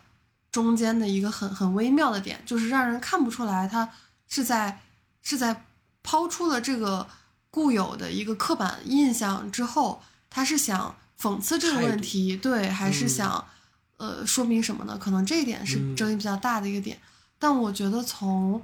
出发点和我个人一个很直观的观点上，觉得那个就是，尤其是家里有对象也好，有孩子也好，自己要顾工作的也好，很多女性生活的这个现状，嗯嗯嗯嗯，就是能，你就不要提有孩子之后，我们现在每天一个在朝阳，一个在海淀，宿舍几个人，一年能见上一次面，已经是。顶天难的事儿了。真的是。都没说都有婚姻家庭，是仅仅是事业或者大家可能有谈恋爱就已经很难。对，每天工作完之后，早就过了正常吃饭的这个时间了，对对对，也没怎么见到过天还亮着的外面的场景。是的。难得有一个周末，你可能就想在家里瘫一天，对，嗯就是而且我明显感觉，就刚才你提到编剧的这个部分，就是因为现在身边有很多的编剧朋友嘛，就是大家好像时不时就是，比如说你说，哎，吕叔咱吃饭去啊，吕叔朋友就说，嗯，最近我要闭关了，是的，就是你会觉得，哎呀，闭什么关，吃顿饭没事儿，不行，真的不行。这一个月不要搞找我。是的，就我有个朋友是好久没约上了，已经。是的，嗯。我觉得虽然他们没有在作品里头没有强调，呃，这个男女对立的这个点，我们也不是说一竿子打死，嗯，但是很多时候，尤其有娃了之后，甚至不用有娃，就家里蹲这个男朋友或者蹲这个老公，蹲这个男朋友，已经很大一一部消耗了分上自己的精力，消耗自己的休息时候的精力，对对，然后还有很多隐形的家务，就这个是没有经历过的人很难体会到的是是。这一点。其实大家现在可能就是看不到我们的这个录制现场哈，就我现在鲁叔家，就是他刚才说收拾隐形家务这个事儿，他的家务可能真的是隐形的，你知道吗？就是我刚，他 可能自己觉得家务也是隐形的，是的，可能是因为蹲着那个男朋友还没站起来去干活儿，对，所以这可能是对，因为我我刚才其实特别想问你的点就在这儿，就是因为《竭尽全力》这一季的负面的声评还挺多的，就大家可能针对他们的比较苛刻的一些评价，其实我到刚才你提之前我都还很困惑，不过刚才提完之后我大概能。了解到，但其实他就算只是抛出一个现象，没有给予他的态度，但这个现象本身也是当下的一个普遍存在的一个状况。是，的，嗯，包括呃，他以那个退鞋对对对，那个切入点去讲离婚的这个事儿。呃，我个人是稍微网上的评论我也看了一些，嗯但是我其实没有太理解网友的这个逻辑，嗯因为我觉得那个小品呈现出来的那个感觉和那个代入感可能很窒息，让你感觉这就是一个女人在不断被周围的这些话绑架的这么一个过程。对，但是我觉得它就是很真实。嗯我周围有朋友也经历了，就是年纪稍微比比咱们大一点的朋友，经在没有孩子的情况下经历了这些事情。嗯包括我自己的家里人，尤其从女性的这个身边的人的这个角度出发，很多其实是确实是真心实意为你好的这么一个出发点，但是你听到的就是这些话，就是这个要把你的脚塞到一个不合适的鞋子里，但是这个痛感只有你自己最清楚。嗯哦，所以我觉得他最后抛下这些东西，把这个鞋子放到那个柜台面前，就是，然后回到这样一个现实的场景，说我要离婚，其实是已经表明了自己的一个态度。嗯反而是生活中，其实你要真的做出小品里头最后呈现的那一幕，是非常难的一个事情。是很多人都在前面的这个前半程的这个过程中就已经缴械投降了。就凑合凑合就过吧，是的有什么过不下去的？但实际上，就包括它里面模仿黄志忠的那一段儿，就是来，就是他那种就是很上价值，然后很道德绑架的那种部分，其实也是很现实的地方哈。所以这可能也是大家呃不知道可能争议的点嘛。有些可但但当然了，我我虽然这么说，但我觉得它的呈现可能确实是在就是技巧上对是有一些。对，所以说就不，他他的底不像某某某那种，他每一期兜回来之后，你都觉得在前面有很多点能找到这个依据对。它可能就包括整个那个退鞋的那个部分，他最后那个底，其实我那一瞬间没反应过来的。对就是嗯，怎么就怎么怎么就连在一起了？后来一想，哦，原来可能他是借鞋这个事儿来来止于婚姻的部分，对所以这可能是能力有高下，但我觉得他本身的主题上的表达的层次是是到的哈对，，所以这是我觉们嗯可能还有另外一个点，就是他所表达的这个话题跟他们的表演风格嗯比较顺撇儿。这个顺撇儿是在于本身这个话题可能就有一点刻板，嗯。然后有一些老生常谈，有一些从一个相对来说，呃，跟核心的这个节目核心的主流的受众有一定代沟的这种话题，就嗯。年轻人不爱听的一些话题。啊。然后，但是同时他的表演风格也相对来说比较老套，嗯。就是比较像一个传统春晚那种，嗯，呃，又有一点合家欢，有一点热闹，最后回归到一点说教，这种对，目前的年轻人不是特别喜欢和跟这个整个喜剧大赛都不是很适配的这么一个，我个人总结是有一点老加老的这个情况在，嗯嗯。就会呃造成一个不太好的结果。嗯。我觉得但凡把其中一个换掉的话，可能呈现的效果会讨喜的多。嗯比如说德古拉和我那个作品，它其实也就是一个非常传统的东北喜剧的这种模式，那个刻板印象也点满了。对，但是它的呃人物的这个 CP 感很新，然后它采用的一个切入点很新，对，然后就是在这个反差下，观众就不会很反感。消解掉了对东西。或者有的他的谈论的话题可能是一个比较呃老的话题，嗯但是他用了一个比较新的表演方式去吐槽，比如说慢才，嗯就是这种表演方式跟一个比较传统的话题形成反差，嗯可能也会让观众就是观感稍微好一点。嗯嗯嗯，对，所以其实根本上还是他的表演形式，可能包括他的整个主题的一个部分的一个。是太过于顺撇而导致的哈，所以这是我们的第二个话题的讨论哈。分分钟都盼望跟他见面，地處後亦從來沒怨。那接下来就进入到我们的这个这一期节目哈，我特别想跟吕叔好好聊聊，就关于我们各自喜欢的小队作品，然后包括一些 呃不太喜欢的哈这样的一个讨论吧。然后第一个就是关于我们喜欢的小队跟作品啊，因为我觉得我們。可能会，因为我们没有對過這個嗯喜欢呢，但我大概是，如果我选三个的话，我是某某某、嗯少爷和我，还有胖大人二，呃，对，然后你的选择是？小队基本上是一模一样的，不能说完全吧，也基本上是一模一样的。不能对。嗯，好，作品我们可以对，我们可以再看。但是我们先从小队切入吧，因为我觉得很多我们的喜欢作品也是跟这个小队相关的嘛。那我们就挨个来吧。就是某某某某的话，你最喜欢？因为某某某的话，我自己的话啊，就是嗯遇人不淑跟军事联盟，就是他們嗯跟校园管乐这俩，哦看一遍哭一遍。哦，就就其实我觉得军事联盟前面的那個。他们好几番那个装傻吐槽的部分，其实有点重复了，嗯嗯。但那个底我太喜欢。了。明白。然后包括遇人不熟，就是整体上其实都特别好，包括他一上来手术的那个音效嘛，加上他整个的过渡细节铺的更就非常非常好。对，然后就是把每一个他们的，包括在主题上的情感，然后包括他们的表演，其实都非常出色。嗯，甚至是说在那个当一个龙虾人决定去的时候，他们虽然只是助演，嗯。但每个人的角色都非常 有人物弧光。对，公告，然后就是可能在他们他们最喜欢就是再见老张嘛，嗯。就是大家也都说这是整个这一季里最神神神的一个作品，嗯。甚至是说他跟他呃张唯一他的父亲本来也在节目外有嗯。这个可能去世这件事情，所以跟节目里的这个人物关系又能搭得上，所以我们就来聊聊某某某吧，就你最喜欢的作品也是哪一个？某某某，我喜欢的作品可能有一点点剑走偏锋，哦，就是你刚刚提到的这些都不是，哎 是那个那个黑帮少爷在火锅店啊，饭局往事饭圈的那个啊作品。啊啊啊啊，那个也很好，对，对，其实我我我是从那个才注意到某某某，嗯因为在第一期的时候呢，他们的那个排演的那个嗯，作品，排练风云我印象特别深刻的就是最后那段 rap 特别炸。是是是，但是第一期当时看的时候呢，他们那边信号不好，我们这边家里信号也不好，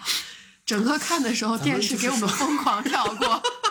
然后导致我对这个作品哦它的节奏哈喽唯一就真的是哈喽唯啊，一，对，就真的有点不连贯，所以印象其实不是特别的，没有特别感受到它那个炸的效果。咱不好拿五 G 再看一遍吗？嗯 然后反而是他第二个那个作品，首先我觉得是，虽然可能这个点也挺俗的，嗯，就是一帮人很正经的干一件很对，很很小、很无厘头的事情的，这个本身它的这个戏剧前提就让我觉得很可爱。嗯，然后他们仨不同的这个表演的风格特质，我觉得在那个作品是第一次让我看到他们仨非常呃强烈的这个才气很鲜明。在身上。对不起，我插一句哈，朋友们，就是因为我们现在录制的现场呢，突然不知道从哪儿传来了钢琴的声音，所以大家如果在听，在听我们节目的时候听到钢琴的声音，不要觉得是我的配乐，楼上的阿姨在练琴，楼上的阿姨在练琴，希望可以卷到大家。这个也挺 sketch 的嗯每天啊。早上从八点半到晚上八点半，我一点没夸张。嗯，这说实话，我觉得吕叔家这小区还挺高级的，就是隔音效果属实是不太行，钢琴太有穿透力给。大家分享阿姨的歌单，从太阳最红，毛主席最亲，一直到月光是吗？对，一直到中西中西合璧。啊，行，等改改天找阿姨做个节目。呃，来来，你继续。对，就是饭局往事啊。对，然后虽然我我对饭圈的这个可能本身的话题不是特别感冒，嗯嗯嗯，但是我觉得那个整个呃排的就是很完整，然后几次是谁来着没信号的那个林峰，左林峰，左林峰，嗯对对对，他那个，哎，我没信号啊，信号啊。对而且他是北京人，啊，他是北京人，他是北京人，但他就是学的东北人嘛。那真的学的好像，对，就但是他就说他太，而且当时于和伟就说他他他认为他那很多的就是尾音，对词儿那个语气太东北了太东北了，结 果他居然是个北京人，嗯，完全听不出来他是他是西城的口音，你知道？对，所以这个是啊，某某最喜欢的是饭局往事。对，OK，那其实我还是想再再再多多聊一句，就是再见老张的时候，嗯刚才提到表演嘛，就是是哪个点让我一下就绷不住了？嗯就是左凌峰他在最后附身的时候，他不是跟张唯一说了那个那那那三个问题嘛？嗯啊，说的我要又要泪目。嗯，他问到他最后的时候，他是他那个他有一个下巴就是抬了一下，嗯就是到这儿，就就那一下，就是我觉得哦，是的，太好了。是的，我觉得他们的表演层次确实非常经得住舞台和这个摄像机的考验。是的，是的，而且还有就是我要特别夸，就是刘同嗯，太强了。是的，刘同在，你看我刚为什么说遇人不说军事联盟？虽然这两个里面刘同就是在就是就是最后的那个底嘛，但是他每一次出来，你就是相信，是的。就很离谱啊！就是至尊宝来了，我觉得老张里头的刘同的那个设计的太逗了，啊，原来可以这样是吧？对，啊，他们不用去那边 哦，那个真的是点睛之笔。刘同真的是一个是二逼天使，是的，还有小飞棍儿，小飞棍来了，小飞人来喽！就是他真的那个语气，老斯看臭了，你也不知道他哪里来的信念感，你这个年纪说出这种话。最逗的是，我觉得他们真的出圈的，是我这段时间在追的韩国的 hip hop 竞演节目，嗯嗯嗯，然后有他们幕后的那个什么还是 me the money，、嗯嗯然后有他们幕后在台下准备的这个过程，然后其中一组去露营，然后有一个人就是把那个菜包肉，然后包着喂给另外一个人，这时候飘过一群弹幕，小飞棍来了 我当时真的爆笑。找，到家人了，咱们就是说。原来大家网上冲的都是一波浪，对，而且就是你知道我在 B 站，可能是因为大数据就是侦测到我了，嗯。我现在打开 B 站全都是二喜，是的，而且他，你知道现在 B 站大家可能是为了就过审嘛，嗯。因为因为它是有爱奇艺的嘛，对对，大家现在研制出一种很新的嗯。一种过审方法，就是前面先放一段脱口秀，哦，中间放一段毛血旺，啊 然后再 就再开始放那个节目，哇，太厉害了！所以就是可能像我刚才提到最后，就是刘同他作为一个导演的创排能力，嗯。真的就是会让你觉得，尤其是在前两个节目之后扑到再见老张，他那个天使一出来，你相信他。是的，就我觉得作为这样的一个他们的作品里，总会有一点这种高概念的内容，但是最后因为他落到了一个很实的情感，所以你总会相信这个是某某某他最后拿第一，我觉得也都实至名归的啊。然后就是少爷和我，嗯啊，就是这时候大家我会想起一个 BGM，就是他选的那个，就少爷和我的那个第一期，他不是有那个嗯，一首老老歌嘛？哇，那个太好了！少爷和我就是让我整个这一集，而且我要跟你分享一个点是，少爷和我他们第一第一期节目上的时候，嗯。他们是前面那几个小队都会有一个 VCR，就是一个小片。嗯。少爷和我是没有那个小片的，哦，我记得，所以当时其实那个节目刚开始的时候，其实你的就是预期特别低，嗯。结果是那一场最炸的。就是我龙傲天誓死守护刘刘波，波就所以听你分享少爷和我吧。刘海儿，刘刘疤疤。少爷和我，我最喜欢的是蒋诗萌那期。啊，少爷和小姐，对，嗯呃，首先是我觉得他们就像咱们刚才聊的，在呃第一期少爷和我的那个底子上有了一个升级，对对对而且这个升级很，嗯、很顺畅。嗯，然后第二是可能我确实太喜欢蒋诗萌了，我觉得蒋诗萌的他刘的凤草图 Y Y 太好了。我说了，他就在你后面，就在你后边，我就不会带你俩出来。随乐队。我觉得那个是我非常喜欢的。对，就是你会少爷和小姐，我觉得他最厉害的就是他能看到有结构，对他有两个故事在里面，对然后两个故事相互还有影响。对，然后他每次出现的套路化的反转，好像都在你意料之内，但又给你意料之外的惊喜。是，的，是的，而且角色他的反应会先于观众。对就明明知道冷冰凝爱与孟翠霜，你看我说对了，对，冷三宁冷智取王酸宁智取王世昌，就你明明知道昌儿不是你，就是你明明知道那些他故意去学的琼瑶啊，或者那种剧的那种梗是很啊的那种感觉，但是角色就像你刚刚提到的，就是噔噔噔噔噔噔，蒋诗萌会比你还早的去吐槽他，对所以你就会觉得哇，你会感觉在那个瞬间，你跟角色是在一个频道上的，对但其实我们每个人的真实状况，其实更像是就刘波跟赵娟的那个感觉。就我们其实是爱而不知道该如何表达，对那种很烂俗的桥段，反而是好像我们都有点想往那个方向，但是你很难真的做到那个程度。对，是的。所以就是特别喜欢，反而是到最后那个舍我其谁的时候，就好像觉得弱了一点儿，嗯。但还是觉得他整个少爷和我这两个系列，尤其是我真的没想到，嗯。因为我有看到幕后，就是少爷和小姐的那个最后那个底，就是刘波呃失忆，是他们最后才想到的。嗯，但你就那个底太好了，是的，哎，接的很哦完整。就是他把你忘记了怎么办啊？用真心，然后想哦，然后眼泪唰一下，哦，太好磕了。而且你就是发现现在大家都在磕他们俩，是的，就是各种千大家能磕千回百转，然后两个人宿命轮回。对，我觉得最开始是新仔拿着少爷和我的本子找搭档嘛，对对对，我觉得他找到了最适合他的龙傲天。哦，真好！哎，我真的是太喜欢了。所以，然后还有就是，我想特别说，就是警察和我我也很喜欢，嗯，尤其是新仔他俩那个配合的那个点，就是我明明是现在已经是警察身份了，但我身上保留了当流氓时候的恶习。对，他俩每一个那个其实是错位的一些动作嘛，笑料其实都很足。哎，太好磕了。所以这少爷和我啊，然后就是胖达人二，我觉得他们有形容土豆是当代的卡夫卡。对，所以而他真的每一句话都好戳，确实，哦但是所以你来聊聊吧，胖男人。胖男人，那我先聊，我个人肯定最喜欢的就是。用功读读书 怎么会从我嘴巴说出？哎，这就是母猩猩的图鉴吗？嗯，说实话，全篇我最喜欢的就是这句母猩猩的图鉴鉴。是我太低俗。不，主要是配合吕岩那个表情，你知道吗？说实话，胖达人，我个人最喜欢的是吕岩，嗯就是嗯呃，可能大家，我觉得，当然他们这个每部的底子都是基于，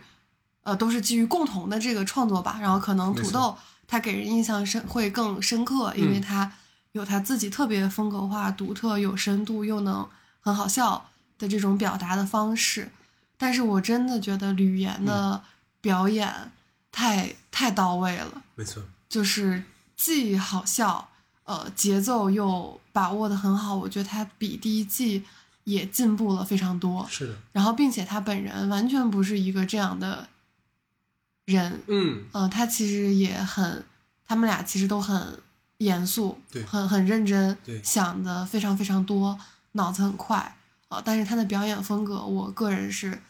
非常喜欢的。嗯嗯。哦，我突然发现，我就喜欢这种看上去傻不拉就是几的，呆呆萌，就是那种反差男 就一定要是那种萌萌的，但是本人又是那种特别认真，对我忘记你的华子。而且要是小眼睛，对。其实确实是啊，我觉得在整个《胖达人二》这一季里面，甚至是到《复活天团》里面，白白和胖胖其实也都很有印象是，啥是芒种，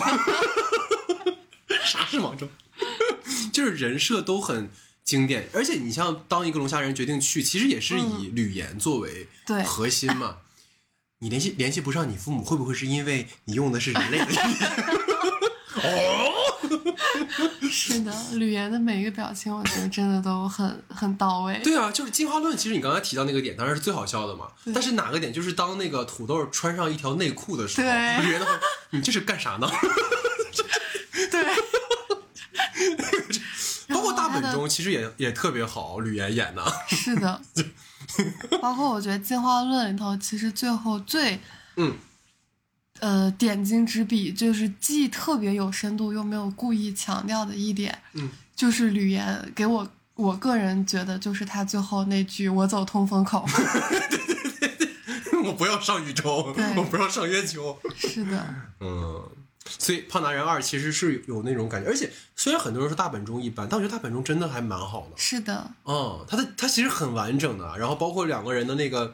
节奏的那种一来一回，其实是做的好。很讽刺。对，然后包括就是天台告白，嗯，天台告白真的，我觉得土豆那一下有惊到我啊，天台的告白，我室友男室友看哭了。啊，是吧？啊，真好，而且他最后是最后他就那种就是青春就是一事无成，对，然后他的那个眼泪一下来，哇，不愧是在天使老师那学过的啊，就是太好了，就是是，而且你能感受到一个，就是他自己说那个点，我印象真的，就我我相信你应该有就共感，就是他说他每隔一段时间就会梦到自己高考嘛，嗯，就是真的是我是这样的，真的是压力大的时候，我就真的会梦到，就是现在的我去高考，然后你什么都不会，我是这样的，我也经常梦到我高考，是吧？对，然后就会吓醒，就是会想我考不上我这个专业了怎么办？对，哦，我遇不到朋友们了怎么办？而且你是有，就是你整个的大学的这个记忆的，对，是但是你此时此刻做就的是在高考，是的，就觉得，哎呦，我我我上不了导演系，我很遇不到我的朋友们，对，然后我还梦到过很多很现实的场景是，因为我当时高中的时候一直特别偏科，嗯。然后数学平时基本上都是 五十分左右，就是满分一百五十分嗯的情况下，然后但是高考我考了一百二十多，哦，然后呢。我当时就觉得这个是命运的推手，就再给我一次，绝对我可能 就还是五十分，所以我就特别的后怕。啊，然后我每次梦到高考，我就会想，我数学考不到当时那个分了怎么办？哦哦哦哦哦，我就排不到我们班了。然后我有一次还梦到说，就是呃说给我一次重新报志愿的机会，然后我可以选一个我真正想上的专业、想做的事情，就随便选。嗯。然后我记得梦里我特别认真的想了半天，嗯然后回答说：“可是我现在这个专业就是我最想要的啊这个未来，嗯，就是我想不到任何一个比当年更好的、更想去的地方，嗯。然后就很怕到不了这个地方，遇不到大家，嗯。所以我觉得他那个情感是非常表达的是非常动人的，嗯，嗯而且你会觉得这么大人了，好像还在说这些有点幼稚，对，但是就是这些男孩子气的这种幼稚，让你觉得很很动人，很可爱。而且就是大家其实有时候会觉得说他，就让我一直对喜剧大赛最着迷的一个点，就是有一种很真的东西。对，它不是，就是因为我们自己也看过很多的，无论是电影啊、电视剧，你也咱们也你可能也写过很多东西。其实你知道很多东西，你在创作的时候是什么状态，然后他演的时候，他呈现出来的状态是什么状态。对但是你总能在他们的表演当中察觉到一种那个瞬间是就是真的那个感觉，而且你从他的眼睛里看到自己的感觉。这种连接是让我每次看喜剧大赛都很上头的点吧。对，所以所以胖大人这次给我留下的印象其实还挺深，最后真的挺心疼土豆的，就是到最后 啊，好。而且他，你知道，就是他，我记得很像，就是他们最后在颁奖的时候，就是嗯两个人对着前面说话嘛，嗯然后他们就是你们对彼此没有什么想说的嘛。他说，就是我们俩这个状态，就是我没有丢到自己。对然后我说啊，卡夫卡？对，所以这个是喜欢的小队跟作品哈。那其实小队我还有一个，就是有两个吧，其实都是来自单立人这个这个公司的，嗯。就是老师好跟李豆豆。哦，我都很喜欢。老师好那老师好就是从虎父无犬子，然后到没有学习的人不伤心，到大考结束那一天，嗯。这三个就是看一次，呃，第一个倒没哭，就第二第二和第三个真的让我嗯。还挺戳的，就他们的整个故事的编排都让我还有挺有共鸣的吧，尤其是当时我印象很深的是那个没有学习的人不伤心的结束之后，嗯李诞不是说嘛，就是这有什么好哭的？对，但是这没感觉刘洋他们是真的感觉就是。呃当你努力的时候，你发现没有收获的时候，你是不想让别人知道的。对，是的，我觉得那个哦心情真的是非常真实的。对，包括连舒淇现在这么成功了，过去嗯那么多年了，她其实有一个很深的感触在，而且我觉得他们这个表达其实也非常的有我心里的那种男孩子气，就是带一点小好强，然后又有点小幼稚嗯的那种男孩子气，嗯，嗯就是很可爱。大家已经发现了，吕叔老师就喜欢那种小眼睛、好强、很幼稚，然后平常呆呆萌萌，但是做事很认真 的的男生。所以我观出对然后包括大考就是那一天也是，他有大家不是当时就讨论很多那个细节嘛，就是他们的那个对呃，就是父父母之间的那个部分嘛，是的。所以就是你会我感觉得那部分确实也太真实了，对就是他们没有这个真实的阅历，体会不到这个角度对，出来的。而且虽然整个的事儿很荒诞，嗯但是他的关于比如说婚姻这件事情对于孩子们的影响这个点，包括父母为了保护孩子可以做到什么程度，其实是能够让你有很强的共鸣，的。非常真实，因为我是那个海淀卷出来的，嗯。其实那边就是传说中的海淀教育，嗯嗯。嗯嗯，确实是存在的。所以包括因为他刘洋自己是从新东方出来的嘛，对对对，我觉得他看到了太多的这样的家庭和这个阶段的孩子。对，这个我觉得大考的那个阶段，他们回到了自己，他们可能之前也想突破这个题材的舒适圈吧。对，但是最后回到这个之后，你会发现，他们还有太多没有讲完的故事，对，可以再去深挖。所以高考是一天还是两天？两天，两天，那可能现在不太一样，可能每个地方不一样吧。但现在我记得应该是时高考英语吗对，时间更长了。是的，是嗯的，没事，我们已经离开这个事儿很久了。真谢天谢地。只有在梦里才会梦到这件事情。是其实真的，因为因为你你还是会跟比如说学艺考的一些可能零零后打交道嘛，对，是。然后你就明显感觉就是现在大家真的太难了。是的，你知道，就是我经常会听到一个大一或者高三的一个一个零零三零四年的同学问我说：“呃，哥，我想考研。”嗯，我就我说我操，你先把本科上了，吧考什么研呀？我这怎么了就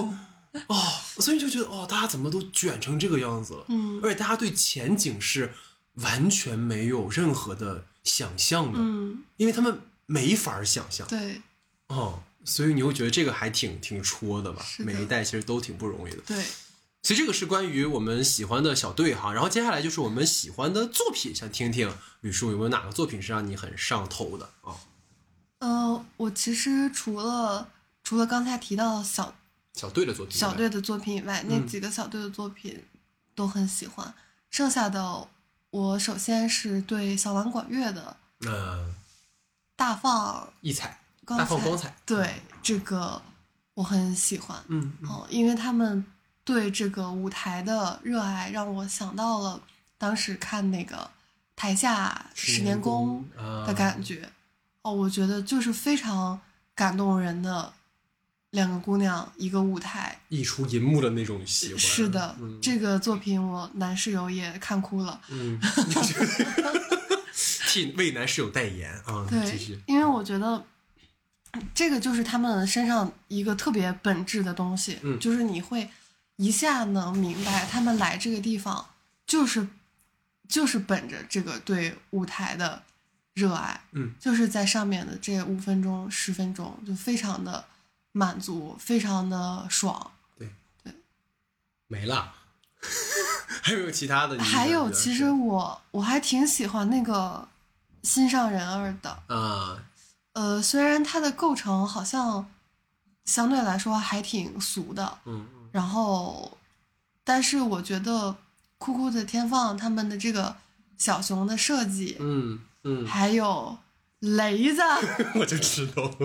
我觉得最后前男友的这个嗯交接，当然我觉得这个小雪的审美啊是真的，就感觉咱雷就说子应该是真的有一点够。呛，对。哎，不是，咱们不能把自己不能把吕叔的审美放在 小雪的审美之上。但哥们儿怎么整的，哥们儿？对，但是我真的觉得他在这一个呃切入点比较小，然后也不用太上升的这么一个小作品上，嗯，其实就是开开心心，从头到尾，对挺好玩的。然后还唱了歌，然后最后又有一个小小的、特别搞笑的所谓的升华，前男友拎着行李箱走了，完成了一个对两个人都很爱的姑娘的交接。交接，我觉得就是挺可爱的一种很本质的情感。嗯嗯嗯。所以就是我发现了，就是也不用再问你了吧，就是有雷子的全部作品。对 雷子确实挺可爱的。对，其实我觉得酷酷的天放他嗯们第一期的那个也还挺好的，嗯嗯嗯，虽然可能、对，就是我我个人很意外，因为可能这种表演形式第一次见到，嗯，然后第一你期的时候是说语，速吗？对，有有点受到冲击。哎呀，哥们儿，你干啥？对，但是那，那个题材又挺现实的，嗯呃，其实还是挺逗的。嗯但是但那个现场观众反应不太好，可能确实是有点听不清。蒋诗萌的那个吐槽，我一直记得很清楚。嗯嗯嗯他的宋木子，宋木子，听起来宋木子，宋木子，从头到尾。对，所以就是感觉还是会有一些特色出来。其实这一季我觉得那个偶戏的那个啊，嗯就是感觉像上一季，其实我很喜欢五六七跟王子，嗯，但是明显就是说他们那个形式对于所谓的 sketch 的这样的一个比赛来讲，其实是比较吃亏的嘛。对。但是我觉得他们后边跟王浩合作的那个挺能发挥各自的长处的。是的，所以我就想提的就是这个，因为我觉得他那个男子汉嘛，他在第一个那个作品的时候，其实让我想到了，因为我去年我最喜欢的综艺是《戏剧新生活》，嗯就是它里面有也有一个就刘小叶的那个偶剧嘛，嗯就你会看到那些。呃，还就是学生们，他们真的那种很赤诚的对于偶的热爱，包括他很多小细节嘛，用偶去展现人物的那种小细节，其实是能够看到他们是很用心在是做的。但是就是明显感觉他隔着偶这一层，跟你真的去看到一个人表演，还是会有感受上的差异。对。但是你刚刚你提到就是那个难眠的夜晚嘛，嗯。就是欧耶跟王浩那个，确实是偶剧加上王浩的独角戏，就把他们那个魅力给对，给放出来了。是的。嗯，哦，还有一个也印象非常慢慢地深刻就想起来但是大家可能讨论的也很多，但是那嗯个确实很触动我，就是深夜里的 emo。啊啊啊啊！黑夜里的，呃，就什么啊？就是那个阿奇阿成的那个对对对，嗯那个我真的是应该是看了最多遍的，啊，真的吗？对，我去把灯给你关。是的，吕叔开始抱着哭了。因为我觉得他那种，他那种一边撑着自己嗯嗯，把事做。完，嗯，然后一边又真的已经在随时在一个崩溃的边缘，真的是我们周围身边很多人，就是我开始无中生有了嗯，的一个 一个很真实的状态。吕叔就是我，就是我，就是我呀。对，就是平时表面看上去大家一切都好。前段时间我跟一个行业大佬吃饭，嗯，我以为他们都是早就肯定是吃穿不愁了，对，其实已经是在追求一个。精神上然后他就跟我吐槽，他说，嗯然后我们也吃的，后来喝起来了嘛，然后他就说，他说近两年吧，所有的行业饭局就像我们今天晚上一样，前半程所有人强颜欢笑。强颜欢笑这个词太准确了，嗯然后从有人喝多开始哭成一片，啊啊，哭的哭，吐的吐，就是那种强颜欢笑的感觉。我我真的是，我觉得对，不管是我觉得各行各业嗯，的人都有，对，每代有每代的苦，但是可能这两年大家确实精神上相对来说就是比较抑郁，但是又要撑着自己往前走，表面看起来一切都好，然后但是随时不知道有哪一根火就一点就着，让你全线崩溃了。对对对的这种状态因。为本身疫情之下，现在大家就是有了阳的阳的阴的阴的，就是已经本来就焦虑，然后这种焦虑又叠加了一层生理上的焦虑。是的，嗯，但是我觉得他那个作品里头呈现出来的面对的态度，其实又很可爱。对包括他很多吐槽的点非常真实，比如说这个加班，呃，做东西，哦，没关系，说我那个白天没做完，肯定要加班儿，然后下一秒我做的完吗？真的太真实了，对。是的，你知道，因为刚才我们在那个录节目之前，其实吕叔就提到，就是因为之前本来我们想邀请吕叔来录过一次节目嘛，那当时因为时间就是好像后来错错开了，然后这次吕叔就是说不能再割我了。其实我就在，我就我就对吕叔假假设这样一个画面，就是因为李叔最近还有很多别的工作嘛，就李叔可能昨天在赶稿的时候，旁边就放着手机，然后上面有老戴的微信，就是半打开的状态，就是我要给他发微信，我不能录了啊，不行，我答应他了呀，就是。是很像李豆豆的那个感觉，就是人的那个两面性的那个部分，所以也非常感谢李叔这次来录节目哈。太客气了。对，然后就是还有我，其实，在这一期里，除了刚才我们提到这些，就是热血乒乓，其实我我也很喜欢，嗯，就是动漫烂梗大集合，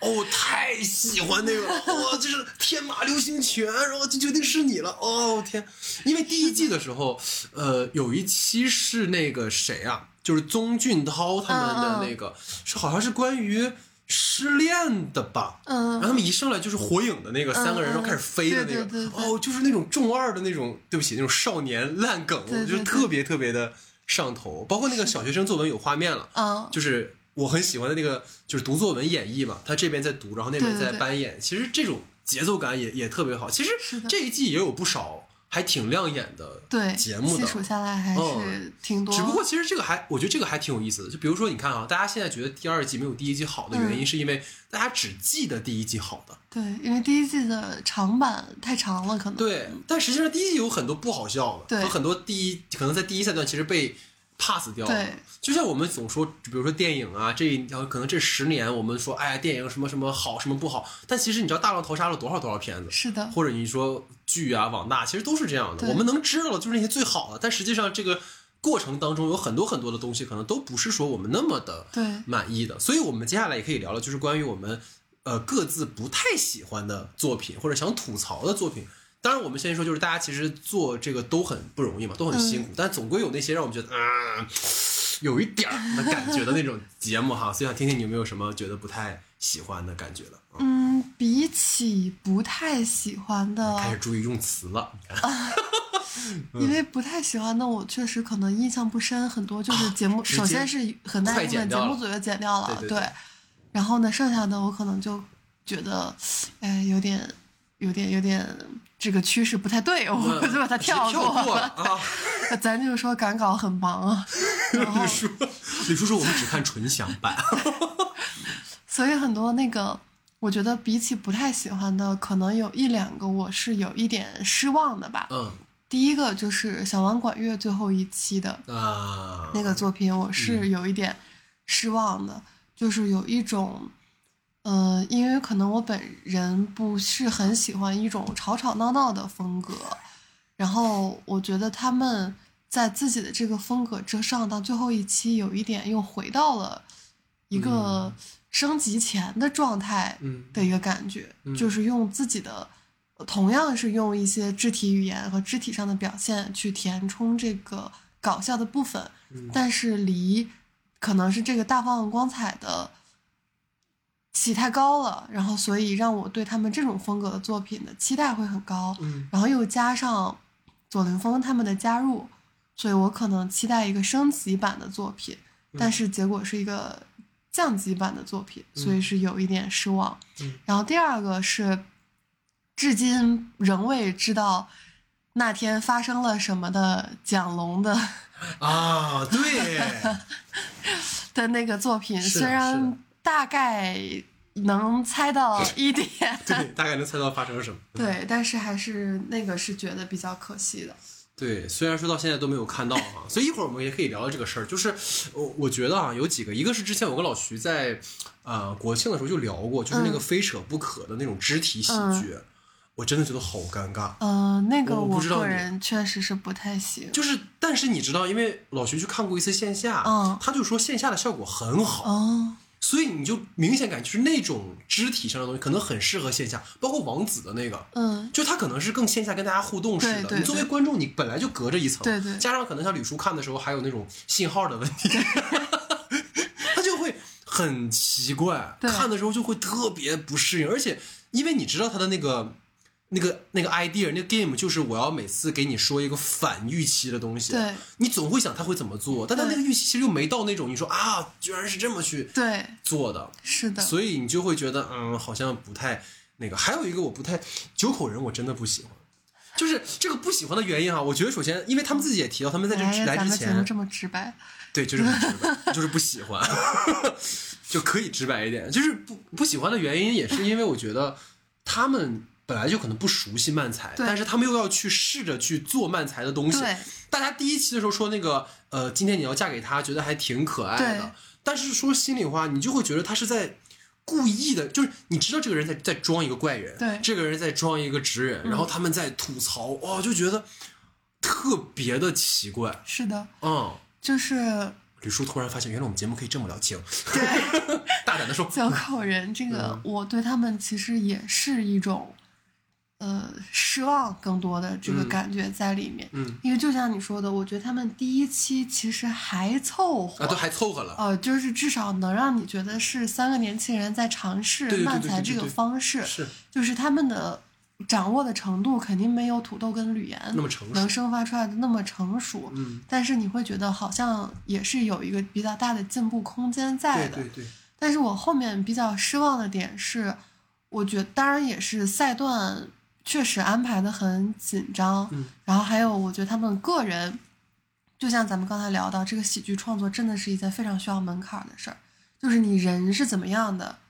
他就是怎么样的。对，我觉得漫才这种形式化的东西，可能能在一定程度上通过一些前期的创作的打磨，嗯去减少一些个人风格不够搞笑的呃这么一个弊端。嗯比如说像吕岩，他的这个说话的风格，他的表情浑然一体，就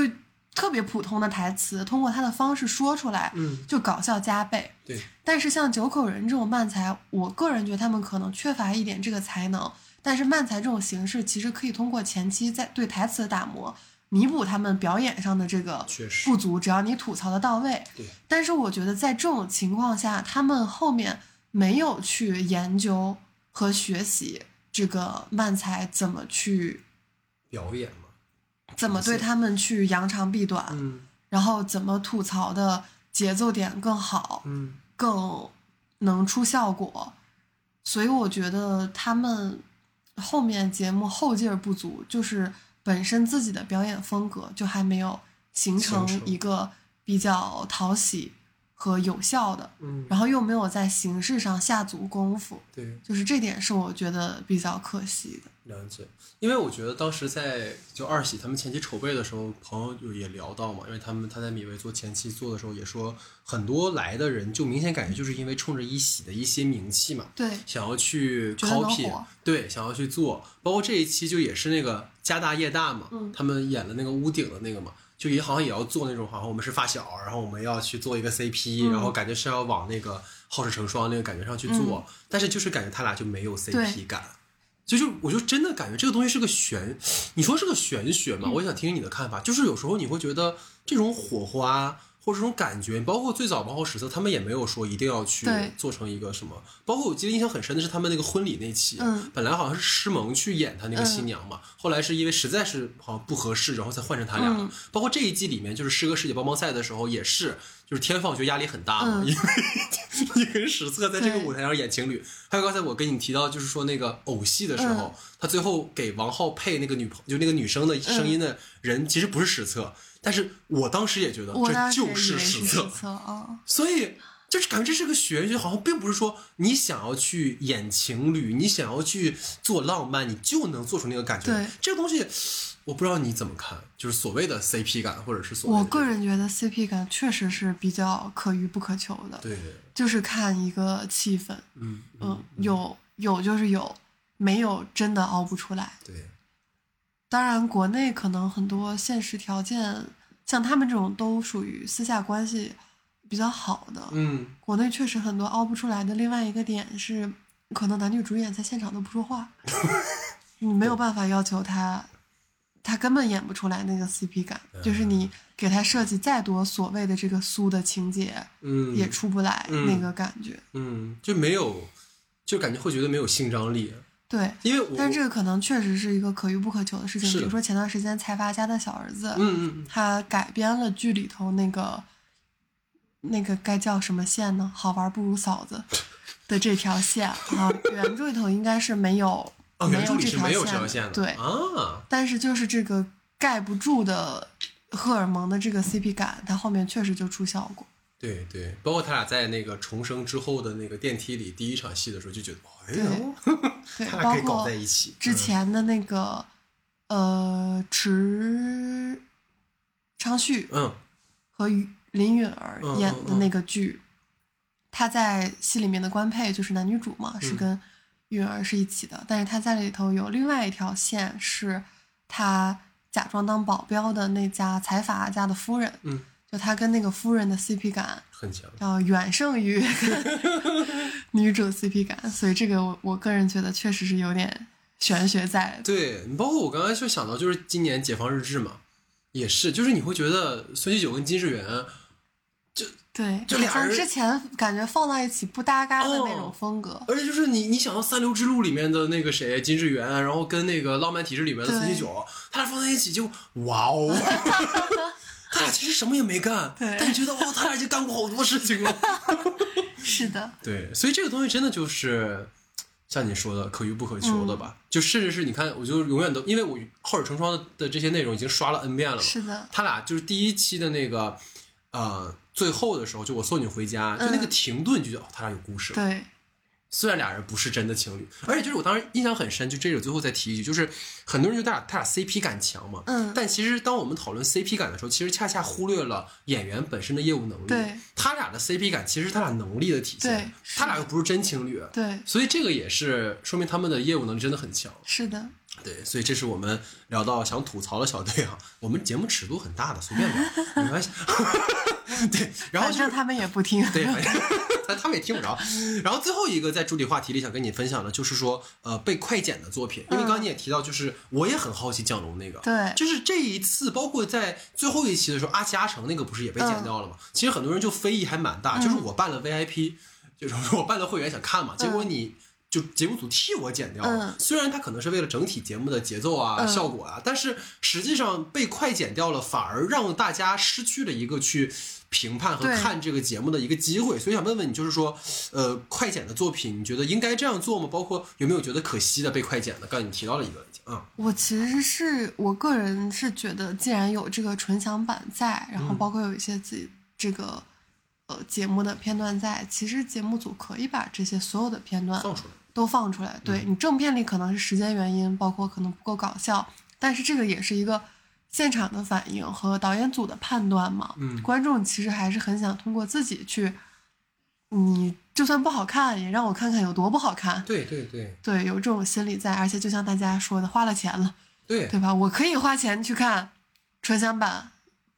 带着这些被正片被剪掉剪掉的这个节目。是的，是的。对我也觉得这两季这一点还是蛮可惜的。对，你说就像我花了电影票钱让我看一个阉割版的电影就算了，你还不能看综艺版的让我看个完整版的综艺吗？对，而且这些节目也都是有录制的这个版本的。对对其实，呃，当然咱可能有点站着说话不腰疼，是就是是对于那个节目紧张的后期来说，多剪出来一个小片，可能这就是从业可能要命对，我能做得完吗？我？对，因为我刚一想到好像剪剪剪完放出来一个。好像也无所谓吧，然后突然仔细一想，嗯，可能也是也是工程量也是一个工作量，对。对对，也是黑夜里的脆弱了，到最对后，但是可以后面考虑一下，因为其实，在彩排阶段，他们录播的那些应该就有剪好的版本来作为一个呃备用了，对对对，所以把这些放出来挺好的。我看韩国的这个《生命的 money》，它其实每每轮都节目里头只能剪进去很小一部分嘛，嗯然后有一些呃有的是被剪的，比如说像一些导师公演啊或者海选的这些片段，会六十秒这个第一轮的这个片段播的会比较少，嗯。因为还有好多的根本压根儿就节目里头没出现，一剪梅，哦但是它会所有片段都会放到网上，嗯，反正就你自己感兴趣哪个，你去看。明白。因为我觉得这个其实节目组如果能追踪这个网上的讨论的话，对后面的规划也是一个好事儿。对对对，比如说他们把那些片段放到 YouTube 之上，他就会看到哪个点击量特别高，就是观众对哪个选手会特别感兴趣，嗯，他后面的剪辑都会进行一定的调整。好，那这就是我们的主题讨论哈。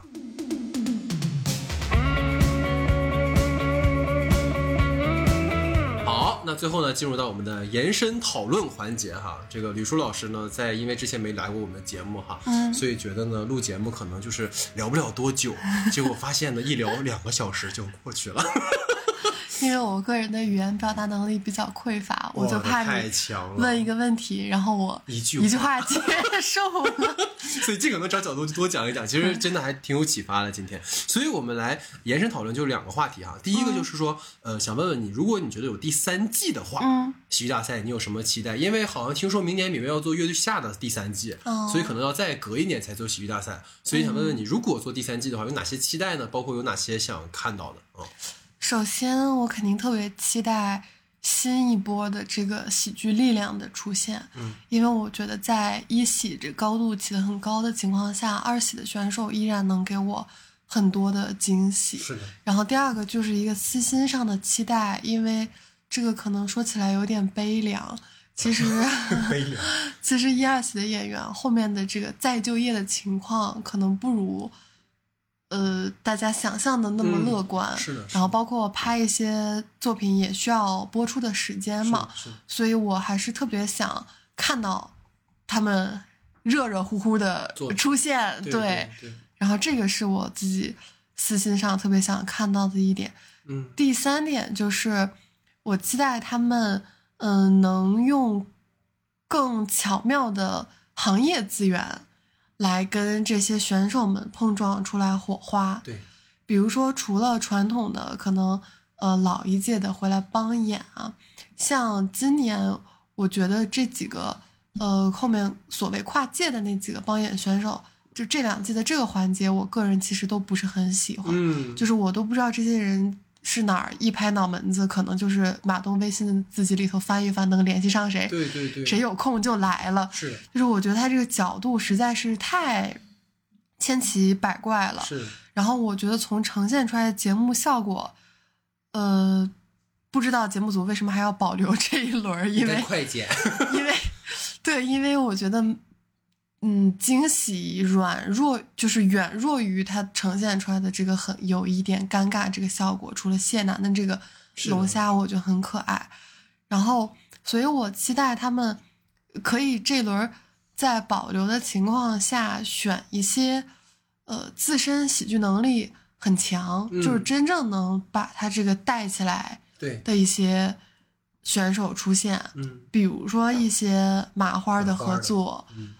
呃，当然可能不需要沈腾个人风格化这么强，放进去之后可能会很很很违和，对。因为他现在很多时候也有一点端着，我觉得不是很适合重新做一个这样新的创牌，但是很有很多比较讨喜，对，但又比较有呃成熟的这个舞台经验的，包括像黄才伦啊，嗯，乱七八糟的这些。黄才伦之后就是乱七八糟的那些开心麻花的演员，对，咱就说这个名字记不住，嗯然后都是很适合做一个这个环节的合作的。然后剩下我其实有一个，嗯，可能有一点跑题的期待，嗯也是我比较想聊的，结合刚才那个话题，就是我可能期待他们在这个热热闹闹的这个晚会和节目嗯完成之后，真正能有一些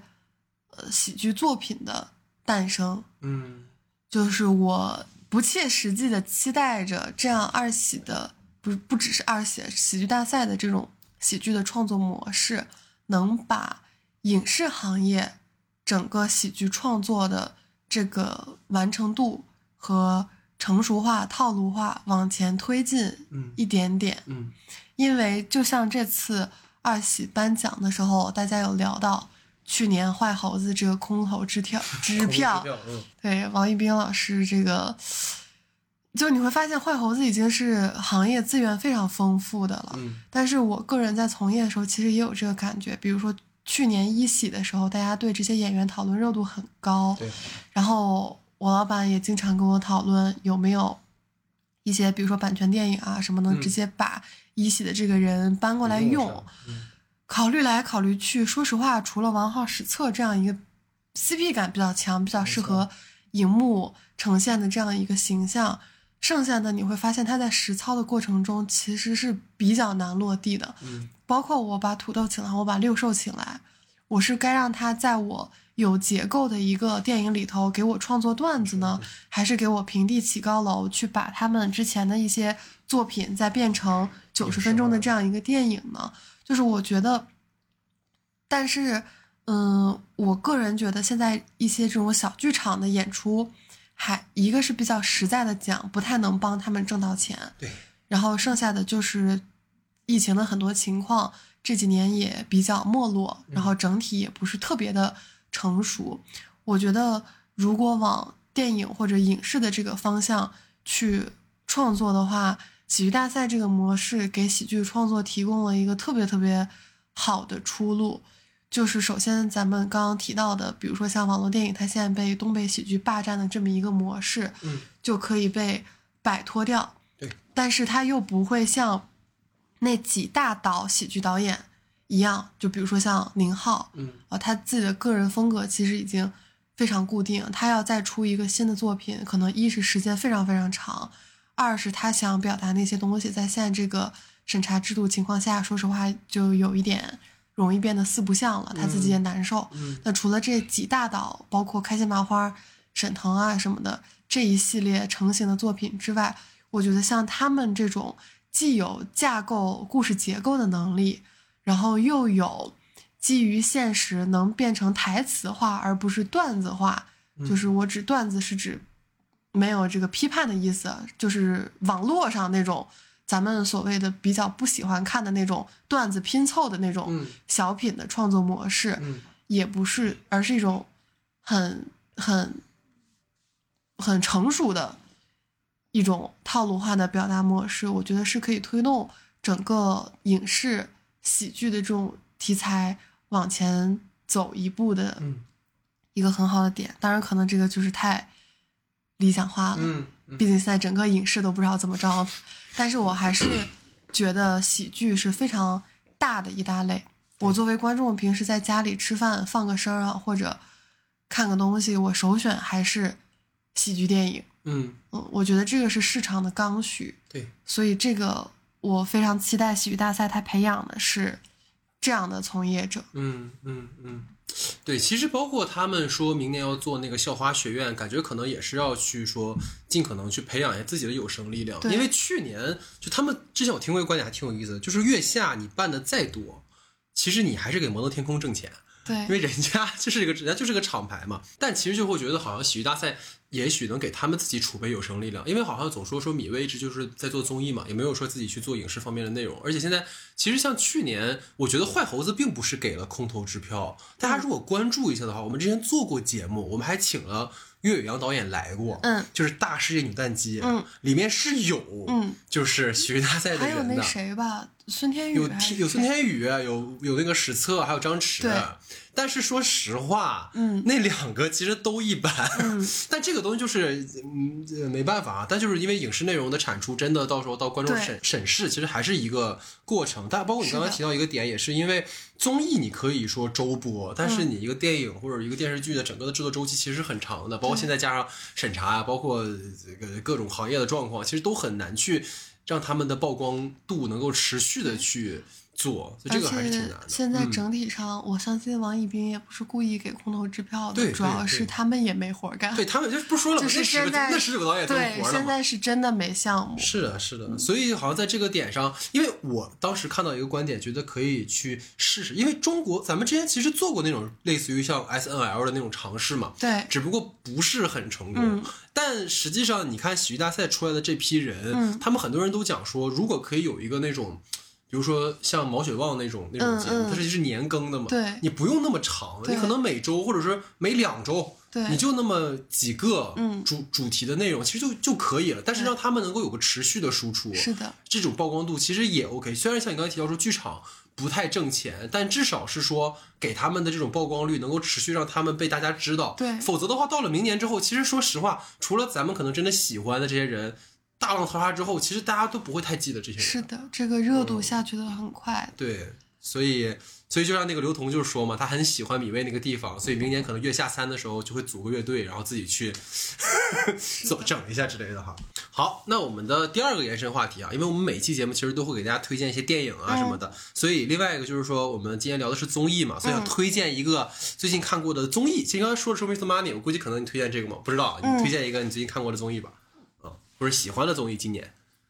嗯，那我肯定是《蹦蹦地球厅》啊和《收米》。，OK，呃都是《收米的韩综哈，Monday》是我最最喜欢的节目，嗯嗯。然后喜欢的点其实虽然看上去跟跟喜剧大赛是完全两种类型的节目，嗯。但是喜欢的点其实对我个人而言本质上是一样的，就是里面的人在做热爱的事情会发光，嗯然后有时候在深夜里的 emo 的时候，需要通过这些节目呈现出来的东西来吸吸氧，给自己充电。真的，你就会看到这么多人 在还在坚持、啊，，对我凭什么放假 对、嗯还能再接一个活儿。？OK。然后你说地球听是吗？你也很喜欢？对，地球听我觉得真的就是简单快乐，嗯，非常快乐，对，很可爱，女孩子们很可爱。而且它里面的某个二十岁的牛逼的年轻人，在《Show Me the Money》里也大放异彩。对，哦，对，所以就是包括这次你刚才提到那个地球厅，也是之前我们讨论的还挺多的。嗯因为我想推荐的其实就是刚才也提到那个嗯《快乐再出发》嘛，嗯因为今年这个这个零七一三真太厉害了，就是这他们第一季其实是春夏播的吧，嗯然后这这两天已经开始播第二季了，嗯 就是就是趁热打铁。但我想说，就是我当时跟我一个做也是之前做综艺的朋友聊过，就是《快乐再出发》跟《地球听》其实都赢在就是真人上。对这两个节目其实有很像的地方，就是他们的那个每个人的特质其实被极大程度上的激发出来了。所以大家如果有兴趣，可以去看看那个《快乐再出发》，就是因为我本人啊，嗯虽然说我是一个零零后，就不是，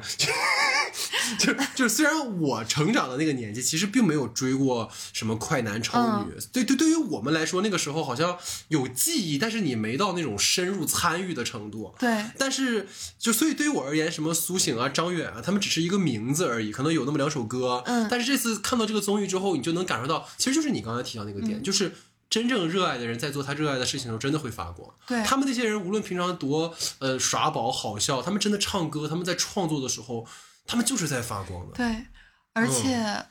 就是我觉得那个节目，我们在也作为呃前段时间也不是前段时间，当时每周的我们家里的下饭节男室友又目，哭了，差不多吧。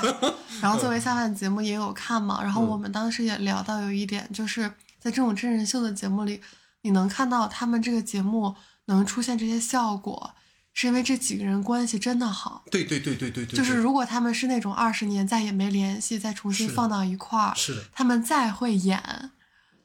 也演不出来这种化学反应没错和很自然的这种彼此的了解、互相的吐槽，然后一起男孩子之间很简单的那种玩闹。对，嗯，就是他们很多人当时说看到《快乐再出发》了，最深的感触就是因为整个二二年，大家也都知道疫情其实一直在反复嘛。嗯。就像你说了，即使你在你在朝阳，他在海淀，你们都很少联系，嗯。但你看到几个就是认识了二十多年的好朋友们，就在这么一段时间里，大家腻在一起，然后就是好像是我们每个人从他们身上看到了我们特别想做，但是你就是做不了的事情。对你特别想跟几个朋友去一个海岛上，然后对玩它个十天半个月，但是无论是当下的工作还是你当下的状况，其实都很难实现，是的，所以你才会有更深的一种感觉是，哇，你好像在看你跟你朋友的生活一样。，对，嗯，所以就是包括我上一次看到这种节目，你知道是什么？就是极挑，嗯嗯就是前三季的极挑，嗯嗯就是因为有有一个我印象很深的是《向往的生活》第一季的时候，当时极条好像刚播第一季还是第二季，嗯。然后有一期有一次是孙红雷去了，嗯。那个在网上有好多快剪，孙红雷就在那待了可能十几分钟，他就是临赶下飞机到他们这儿跟黄磊打个招呼，嗯。但就是那么十分二十分钟，你就会有一种很强烈感，就是他们真的认识很久了，所以那个两个人聊天的感觉是像你说的，就是他不是演出来的，你演不出来，对，除非你真的是影帝，我会也许是的。对，所以而且就会大家确实会有一种感慨，就是，呃，就像您刚才说的，其实我们这个年龄段可能当时还没有打电话投票的这个权利，花 的都是家里的钱，所以可能 只能偷偷给没有点播台看数码宝贝什么的，对，就是没有那么参与的那么深，然后可能也不是对这几届印象会特别深而且可能是女生的那一系列节目会更对火一点，但是你依然能够记得，就是这这些人当时在我们这么大的时候就认识了，然后在一个最简单的时候，就好像在竞争，但是这么多年来又，反正大家都很糊，然后对对对对但是又有一种 以此，以此支撑，对对一种经历过很多事情之后，对胡也佛了，对，然后也不彼此去攀比了，对反正顶流那几个人已经吐槽了对。对，甚至是我离婚这件事情，也可以大家拿出来聊。对，就是一个嗯。挺真实的这么一个状态。对，所以就是，嗯，可能大概吧哈，我们今天聊了这么多哈，就是关于整个喜剧大赛第二季，包括我们说呃推荐的一些节目哈。嗯。其实呃，我最早开始上价值了，我们节目到最后就上价值，就 是我最早找吕叔，没关系，我这儿还有一道上价值那。太好了，一会儿说，就是自己解构自己。嗯，就是我，因为呃，之前也跟我们节目的听众其实有有有有说过，嗯因为现在确实是影视向的内容，大家可讨论的确实是不多。嗯，这个月算好的，因为很多没关系，你下次跟我聊审查，我跟你聊五个小时。啊，就审查，那这期节目可能播不了。对，就是我们之前呃，可能今年这个月，因为有很多颁奖季的片子出了资源啊，嗯然后包括有《阿凡达》这样的巨片，有的聊，但其实这几个月都没得聊。嗯但是好在是有喜剧大赛，我我确实是感觉，我每一次看喜剧大赛的感觉都会有一种是，他会直接戳到你心里最。敏感的那个部分，无论是对于，当然也像我们今天讨论，它有很多关于、呃我们最普世的一种情感嘛，嗯。亲情、友情、爱情，都是我们有过体验经历，嗯。包括因为他们也有过相近的体验经历，所以他们在创作的时候能够有更戳中你的一些点和细节。但让我能感觉到的是，在这两三个月的节目的播出的周期里面，你似乎能够有一种短暂的离开你所处的这个焦虑的环境的时候，对。因为我在。呃，看最后一期的时候，我打开了弹幕，嗯。我看到大家都在说，我现在正在高烧，但我在看喜剧大赛，嗯。或者是我我扬着，但是我是我已经在用我竭尽全力的在看比赛了，就是你能感觉到很多人都在靠这个来撑起自己的这个冬天。对所以有一种，就包括我觉得你刚才提到那个点，让我还印象很深，就是你在看《Show Me the Money》的时候，突然小飞棍来了，就那种感觉，哦，他们也在看，那种看见和被看见，那种大家在场的感觉，对是让我们很有共鸣的。包括前两天那个世界杯总决赛的时候嘛，嗯你就感觉就是有个瞬间，朋友圈都在发一件事情。嗯这件事情不是一种愤怒，不是一种情绪，是一种嗯我们在观看、我们在娱乐、我们在在在共享此时的感觉。包括《阿凡达》这样大家在看的时候也是，好多人在，你就感觉哦，好像电影回来了。其实完全没有，那只是一个一个瞬间。但是这种瞬间的感受会让我们有一种在一起的感觉。所以这像就是，所以他们不是一直在在节目里说嘛，说喜剧让我们让我们相聚之类的，是的那种感觉。所以还有什么想补充的可以听一下。我其实也是这一点感触特别深，因为我觉得虽然它是一个综艺节目，然后战线也其实拉的还挺长的，但是当它最后落幕的时候，我觉得它就是对我们来说就是这个冬天的回忆和一场一起的逃离生活的狂欢。因为我本科是学晚会的嘛，晚会可能就是把这整个过程变得更浓缩。就是为什么我看到他们里头很多演员在台上台下的这个状态的时候，会这么感动，就是比如说呈现一台晚会，你就能看到所有人为这两个小时，在走上台之前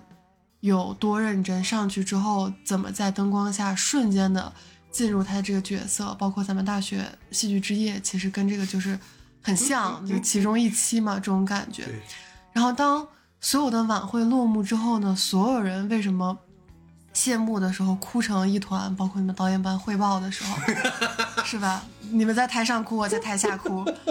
就是一场一起的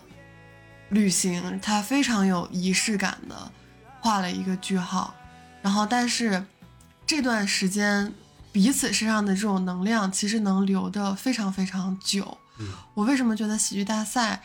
它作为一个节目，特别的难得、可遇不可求的一点，就是在这些演员们的这个人生阶段，是非常非常独特的一个人生阶段，是我们看着他们在起飞的一个阶段。没错，就是在遇见的时候，不管是王浩、史册去演剧，他们可能还是演情侣，还是蒋璐和张弛，现在我知道都各自在戏上，但是再也不会有像今年这个冬天，像去年一喜的那个阶段，这一群人在现在这个人生阶段里留下这样的作品，他们导演组我们都不会有，所以我觉得他们呈现出来的东西，就是不仅是代表了他们的这个人生阶段，也浓缩了我们的这个人生阶段。我觉得这个是特别难得的，包括为什么导演组能跟他们产生那么多的感情，包括最后左凌峰感谢了每一位 PD，呃，就是我觉得这样相伴的一段路是特别难得的，所以我觉得虽然我们是从观众角度去参与的，但是你就好像看到你身边的一个朋友，你每天都跟他说你能成，其实你根本不知道这句话是不是真的，但反正你是这么安慰他，呃，安慰彼此的。然后他突然被人看到了，然后完成了这样一个盛会。刚才你提到《生命的 Money》和《蹦蹦地球梯》的的音质，音质是我可以说是从小看到的，看到大的。他在高等 Rapper 三的决赛的时候，我印象最深刻的一个画面是他在那里唱歌，他高中的朋友在嘉宾的那个位置给他跳着，就是应援，然后边应援边哭，就是从头捂着嘴哭到尾。我觉得当时那个朋友的心情，可能就是我们看戏剧大赛